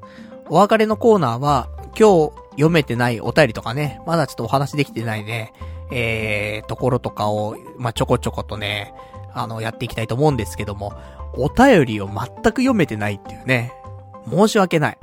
ねえ、本当に、ちょっと読んでいきたいと思いますけどもね。えー、それでは、お便りを読んでいきましょう。えー、ラジオネーム、ラジオネームがこちらかなえー、築地春樹毛ガニでわっしょいさん。えー、VTuber デビューおめでとうございます。名前の件についてです。名前は被っても問題ないと思いますよ。例えば、大悟って名前もたくさん被ってます。えー、千鳥、お笑いコンビの千鳥の大悟、メンタリストの大悟、ウィッシュの大悟、プロゲーマーの梅原大悟。なので、渋谷という名字について VTuber の有名な人だと、渋谷はじめ、二次三次所属、渋谷春、個人税という二人がいます。しかし特に問題になっていません。有名な人じゃないなら、名字が渋谷な配信者はもっといると思います。ぜひパルさんが一番いい名前だと思う名前で、以上ですっていうね、お答えいただきました。ありがとうございます。そうね、あの先日、渋谷、渋谷パルコというね、名前どうだいなんていうのをね、あの、羊がいる水族館さんからね、いただきまして、で、VTuber ね、まだ名前決まってないんですよ。作ったね、あの、可愛い女の子がいるんですけど。で、どうしようかなーなんて思って。で、ね、せっかくだから渋谷に住んでるし、ね、パルだし、ね、だから、で、渋谷にはパル、パルコあるし、ね、それをいろいろかけて、渋谷パルコってどうだいっていうのが来たんだけど、渋谷っているよなーみたいな。で、この、渋谷はじめさんはあんま知らないんだけど、渋谷春っていう人は、結構有名じゃない？なんか渋谷の街と結構コラボしてる気すんだよね。とかで俺はなんか目にしたことがあって。だから、ちょっと、渋谷って名前どうかななんて思ったりもしたんだけど、まあね、大悟っつったってね、大悟いっぱいいるじゃん、みたいな。だから渋谷もいっぱいいていいんじゃないの？っていう。話だからね。まあそうかもしんないななんて思ってはいます。でもそれ、そう言うと、や、ちょっとやっぱりいいなって思ってるのは、やっぱそのアナグラム的なね、ところもあってさ、その、パルナイトをやっぱもじった方が、おもろいかななんて思ったりはするので、やっぱパルナイト、ハルナイト、ハルナ、伊藤、伊藤春菜。まあ、これが一番、なんかそういう、ね、アナグラム的なところで面白いかなっていうので、名前もね、もう、パが歯になっただけの話でね、あと文字の入れ替えで作れてるんで、で、伊藤ライフさんっていうね、方がいらっしゃるんだけど、VTuber というか、なんかエロ漫画家なんだかちょっとわかんないですけども。で、その方がいるので、伊藤はどうかななんて思ったけど、まあそういう意味では、ね、名前被ってもいいっていうことであればね、伊藤春菜、いいんじゃないかなって思ったりはしてますけど。まあ、パルナ伊藤でもいいんだけどね。パルって別に男でも女でも使えるからね。別に、パルナイト、やってもいいんだけどさ、やっぱ女の子だからね、ちょっと可愛く生きたいよねってところもあるから。だ俺、個人的には、ね、いろんなお名前をね、えー、いただきました。で、その中で、春菜伊藤、ね、まあ、春菜伊藤こと、伊藤春菜ちゃん。これが一番しっくりきてるかなって思ってるのは正直あります。それで行きたいかなうん。ってちょっと思ってますね。まあ、その辺は、ちょっとおいおいですけどもね、せっかくやるんだったらもうね、名前決めていかないといけないですからね。ちょっと後押しいただきましてありがとうございます。で、私が一番いい名前だと思う名前でね、やってねっていうことなんで、ちょっとやっていきたいと思いますと。したら、あとはいただいてますお便りをね、他にも読んでいきましょう。ラジオネーム、ラジオンマリオンさん。パルッチ、VTuber やるんやろ。なんか先輩方が騒がしいみたいなんやけど、解説してくれへん。マフマフと、ウルハ、ルシア。VTuber としては、パルッチの先輩に当たるんやろ。マフマフとは、ウルハ、ルシアとは、ホロライブとは、V 豚。じゃじゃ、バチャ、バチャ豚とは、ことの経緯は、なんか、どっちかが YouTube スパチャランキング1位なんやろ。パルッチ解説頼むでっていうね、お便りいただきました。ありがとうございます。もう正直、何が何やらなんだよね。もう VTuber 界隈のこと全く知らなくて。そもそも、このお便りもらうまで、このウルハ・ルシアっていう人 ?VTuber のことも知らなかったし、読めなかったし、そもそも。ウルハって読めなかったからね。ジュン、ジュンバ。ね。ジュンバルシアと思って。違ったね。うん。ウルハルシアさん。で、で、あと今週ツイッター見てて、なんかマフマフさんがちょっと炎上してんのかななんてちょっと思ってたの。で、調べたらですね、あったんですね。この、マフマフさんと、ウルファ・ルシアさんが、なんか同棲してるだしてないだなんていうので、今週炎上したっぽいね。全く知らんかった、俺は。調べるまで。なんかね、マフマフさん炎上しちゃってなんかかわいそうとか、ぐらいしか思ってなくて、なんで炎上してるかまで知らなかったんだけど。まあ炎上するわなってね、そんなのがなんか話が出たらね。ってのはありましたけど。ね、マフマフさんはさ、ね、俺が、あのー、毎日見ている、ね、ヒカルチャンネルのヒカルさんがね、マフマフさんと仲いいからさ。それでね、マフマフさん、まあまあ知ってるし、ね、紅白にも出てましたしね。だから、まあ知ってますけど。でも別に配信とかもね、あんま見てないし、この間なんかね、ヒカルさん、マフマフさん、ひろゆきさん、3人でね、あの生放送とかね、してましたけど。まあそういうのをね、ちょっと目にするぐらいで。あんまね、詳しくはないんですけどね。まあ歌い手のね。まあ今一番勢いのある歌い手。だとは思いますが。ねで、ウルハ・ルシアさんは、わからんす。もう、全くわからんすなんだけどね。うん。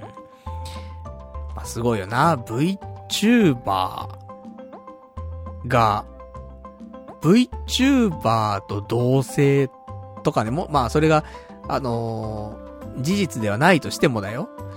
そういう、まあ、ことはあるわけじゃん。世の中にね。同棲してる人はいるわけでしょそのマフマフさんじゃなくてもね。VTuber と同棲してる人とかいるわけじゃん、中には。なんか面白いよね。V の中の人と同棲してんだもんね。いや、それは中の人いるんだけどさ、俺だってね、伊藤春菜ちゃんの中の人なわけだからさ。まあそういうのはあるんだけどさ。なんか面白いよね。中の人と、同棲するみたいな。表とは絶対にね、同棲できないからね。謎だわ、ちょっとな。まあ、そんなね、ところで、ちょっと私、あんまりね、解説できませんけどもね。ホロライブとかもよくわかんないし。そういう所属なんでしょ？だから、ウームみたいなもんでしょ？?YouTuber の事務所みたいなもんでしょ？ねだ VTuber の事務所がホロライブとかそういうことなのかな？うん、そういう認識。うん、あくまで認識ですわ。とかね、まあ、そんな感じでございます。ね、すごいね。YouTube のスパチャランキング1位とか、なんだね、どっちかがね。どっちだか知らんけども。すごいわ。そんなにですね、スパチャもらってどうすんの？羨ましい。ね俺も伊藤春菜ちゃんになってね、スパチャをもらいたいなと思ってますから。ね、ちょっと頑張っていきたいなと思ってますけどもね。やることは変わりませんけどもね。見た目が、伊藤春菜ちゃんになって、で、喋ってることは、ね、膣内射精障害に俺はなるつってね。っていう話をするだけだからね、別にね。いつもの雑談枠が VTuber の絵でやってるだけの話っていうね、ことなんですけど。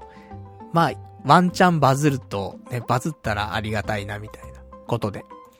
バズんなくったって変わんないじゃん。見てくれてる人、聞いてくれてる人は、別にパルナイトだと認識性ね、遊び来てくれるわけだし。その人がなんかね、いなくなるわけでもないし。で、あわよくば、ね、伊藤春菜ちゃんが、ね、バズれば、新規の人が来てくれるわけだからさ。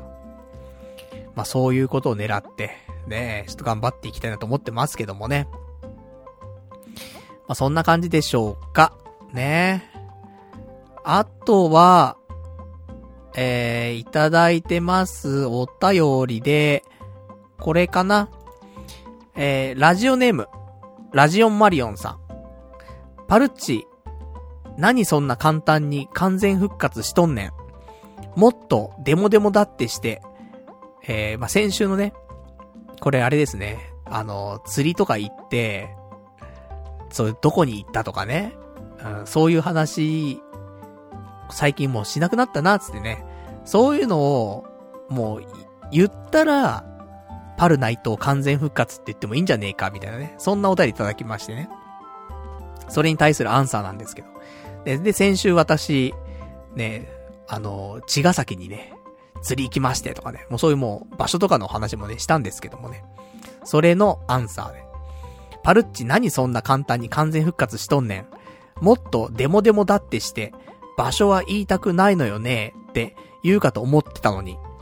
最近は、だいたい茅ヶ崎に釣りに行ってます。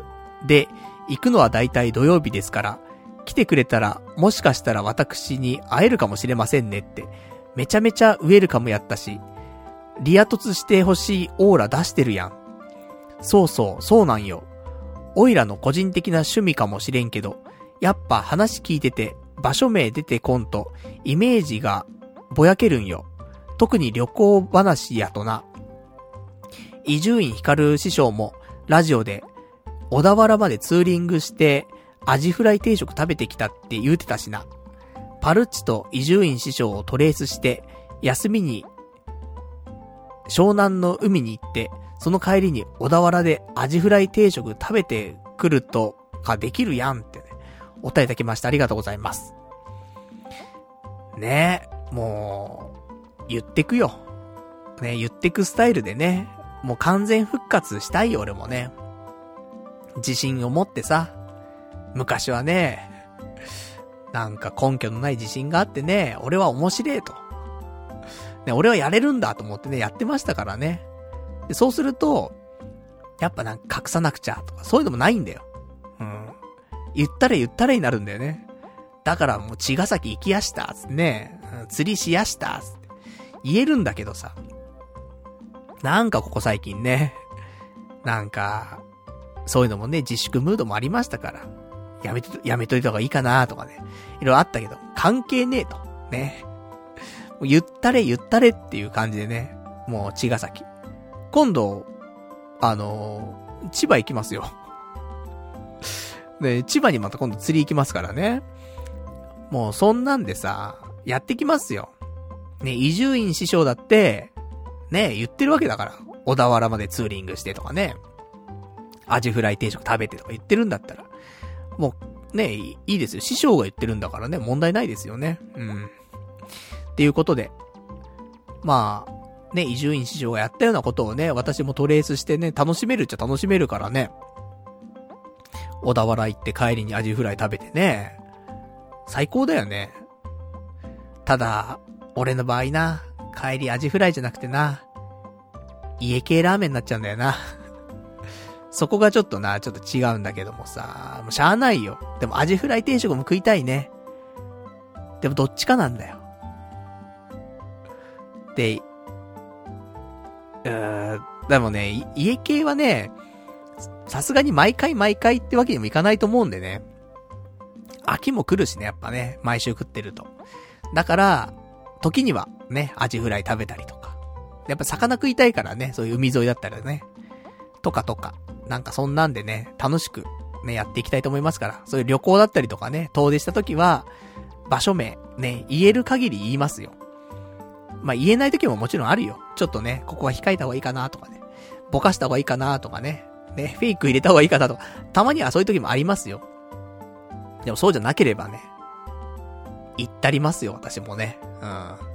言えることはガンガン言っていくスタイルをね、やっぱ、昔やってましたからね。言ってきましょう。言えることは、ね。言えないことはやっぱしあるよ。大人だから。それは、言わない。ね。ただ言えることは言う。ねだからもうそこは察してくれと。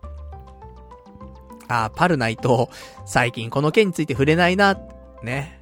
察してよっていうね、話。その代わり言えることは言ってくよ。ね。そんな感じで。だから、ね、そういうどこ行ったよなんて話はね、ちょっとしていきたいと思いますから。で、その方が想像やっぱりできるもんね。千葉に行ったの、ね、神奈川に行ったので全然違うもんね、やっぱりね。とかあると思うんで。ね、その辺は、ね、今後お話できたらなと思っております。じゃあそんな感じで、うお、結構長い間やってるぞ今日も。ね、他のお話は大丈夫ですか？お便りはね、ちょこちょこ読ませていただきましたけどね、まだちょっと読めてないのもありますが、えー、そうね、今日他に話したかったこと旬を逃すと、ちょっとあれかななんていうことはありますか？そうね。まあ、これか。最後。ね、サクッとお話ししていきましょう。スロット。ね、言わなくてもいいじゃんって話なんだけど、スロット行ったの、今週。で、えー、2時間ぐらいのやつを3回ぐらいかな。仕事終わった後ぐらいでね、ちょこちょこちょこって言ったりとかして。で、3回行ったんだけど、1回目、プラス1万円。2回目、マイナス1万円。3回目、マイナス1万円。っていうことで、今週はトータルマイナス1万円でした。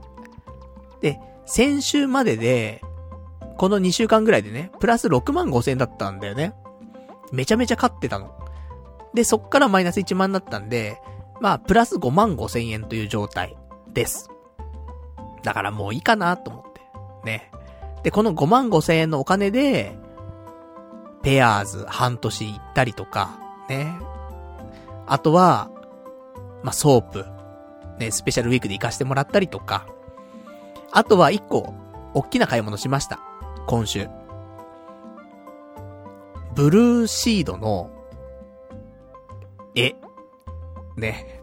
前に、ちょっとあのー、私見に行ったんだけど、キングレコード90周年記念のアニメビジュアル絵画展ってのあったんだけど、ここで、あのー、ブルーシードのね、絵が飾られてたんだけど、この絵が1枚、13,200円すんのよ。予約しました。だからもうこのスロットで買ったお金はもうこの3つぐらいかな。ブルーシードの絵。ね。あとはペアーズ。そして、ソープ。まあ、プラス、歯のホワイトニング。ぐらいかな。で、5万5千円ぐらいでしょ。なので、まあ、それでもスロットでね、稼いだお金はもう使ったということで、もういいのかななんて思ってて。で、この、ブルーシードの絵に関しては、予約が2月13日までしかできなくて、もう予約締め切ってます。なので、ね、予約してよかったと思って。またね、これね、手に入んなかった人に関してはさ、5年後、10年後ね、本当にもう死ぬほど欲しくなるからね。なんで買わなかったんだ、つって。下手したら、3年後ぐらいに、10万円とかで出しても、ワンチャン売れると思うんだよね。その手の、マニアには。俺だったら、今回買えなかったとしたら、まあ、3倍ぐらいの金額だったら全然出すもんね、多分ね。気づいてなくてさ、この、イベントを知らなくて、3年後ぐらいに知って、うお、まそんなあったの？つって。で、ヤフオクとかで3倍の金額つけられたとしたら、買っちゃうよね。手に入んないんだもん、もう。その公式のものとしてね。とか、そんな感じなのでね。うん、2個買っときゃよかったな。飾る用と保存用でな。でもそんなね、お金はないのでね。うん。まあ、1枚でもね、ちょっと清水の舞台からお、ね、そんな気持ちだったんだけど。でもちょっと後悔するなと思って、未だにブルーシードグッズずっと探してるからさ、そのね、中学生、高校生の頃に買えなかったグッズが未だにあるからね。それずっと探し求めてるから、そういう、その呪縛に囚われんのはもう正直しんどいんで、買ったれと。ね、いうことで買いましたと。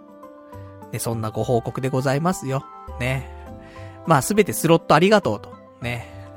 いうことで、ねそんなね、財、財源ない中でね、うん、こういうちょっとあぶく銭的なところでね、いただきましたんで、それでね、ちょっと買いましたということでございます。じゃあ、まあ、今日この辺でね、ちょっと終わりにしましょう。まあ、他にも話したいことあったんですけども、ね、喋れなかったことはまた来週喋りたいと思います。じゃあ、そんなわけで、えー、来週は2月の21日の月曜日、また22時からね、えー、YouTube 生放送で収録していきたいと思いますんでね。まあ前半は1時間ぐらいはね、埋設という形で雑談しておりますので、よかったら遊びに来てくださいと。で、その後に本編のね、ポッドキャストの収録をしてますんでね。まあ、その辺もよかったらね、えー、聞いていただけたらなと思っておりますと。では、そんな感じで今日もね、長々とお話ししてしまいましたけどもね。ね、2時間とは何だというね、ところなんですけど、意外とね、喋ることあるんだね。毎回ちょっと、2時間も喋れるかなってね、もう10年以上思ってんだけど、毎回ね。うん。毎回オーバーしちゃうっていうね。もう、その、不安に思うことないんじゃないと思うんだけどね。毎回不安なんだよね。で、結局2時間半喋ってるみたいなところありますが、ね、埋設含めたらね、3時間半とか4時間喋ってるからね。月曜日って。そりゃ喉もね、途中痛くなるよ。ね、ちょっとね、途中、あの、咳込んじゃったね、シーンが、実はあるんですけど、多分そこね、あの、カットしてると思うんでね。まあ、たまにはあります、そういうね、喉がね、痛くなっちゃう時もね。でも、喋りますよ。ね、変わらず。まあ、そんな感じでね、うん、まあ、こんな、ラジオもね、彼女できてからも、結婚してからもね、おじいちゃんになってもね、続けられたらいいなと思ってますからね。まあ、このラジオが終わるまでね、うん、長くちょっと聞いていただけたら嬉しいなという感じでございます。じゃあそんなわけでね、えー、今日はこの辺で終わりにしたいと思いますんでね、えー、今日も長いお時間ご視聴いただきましてありがとうございました。それではまた来週お会いいたしましょう。さよなら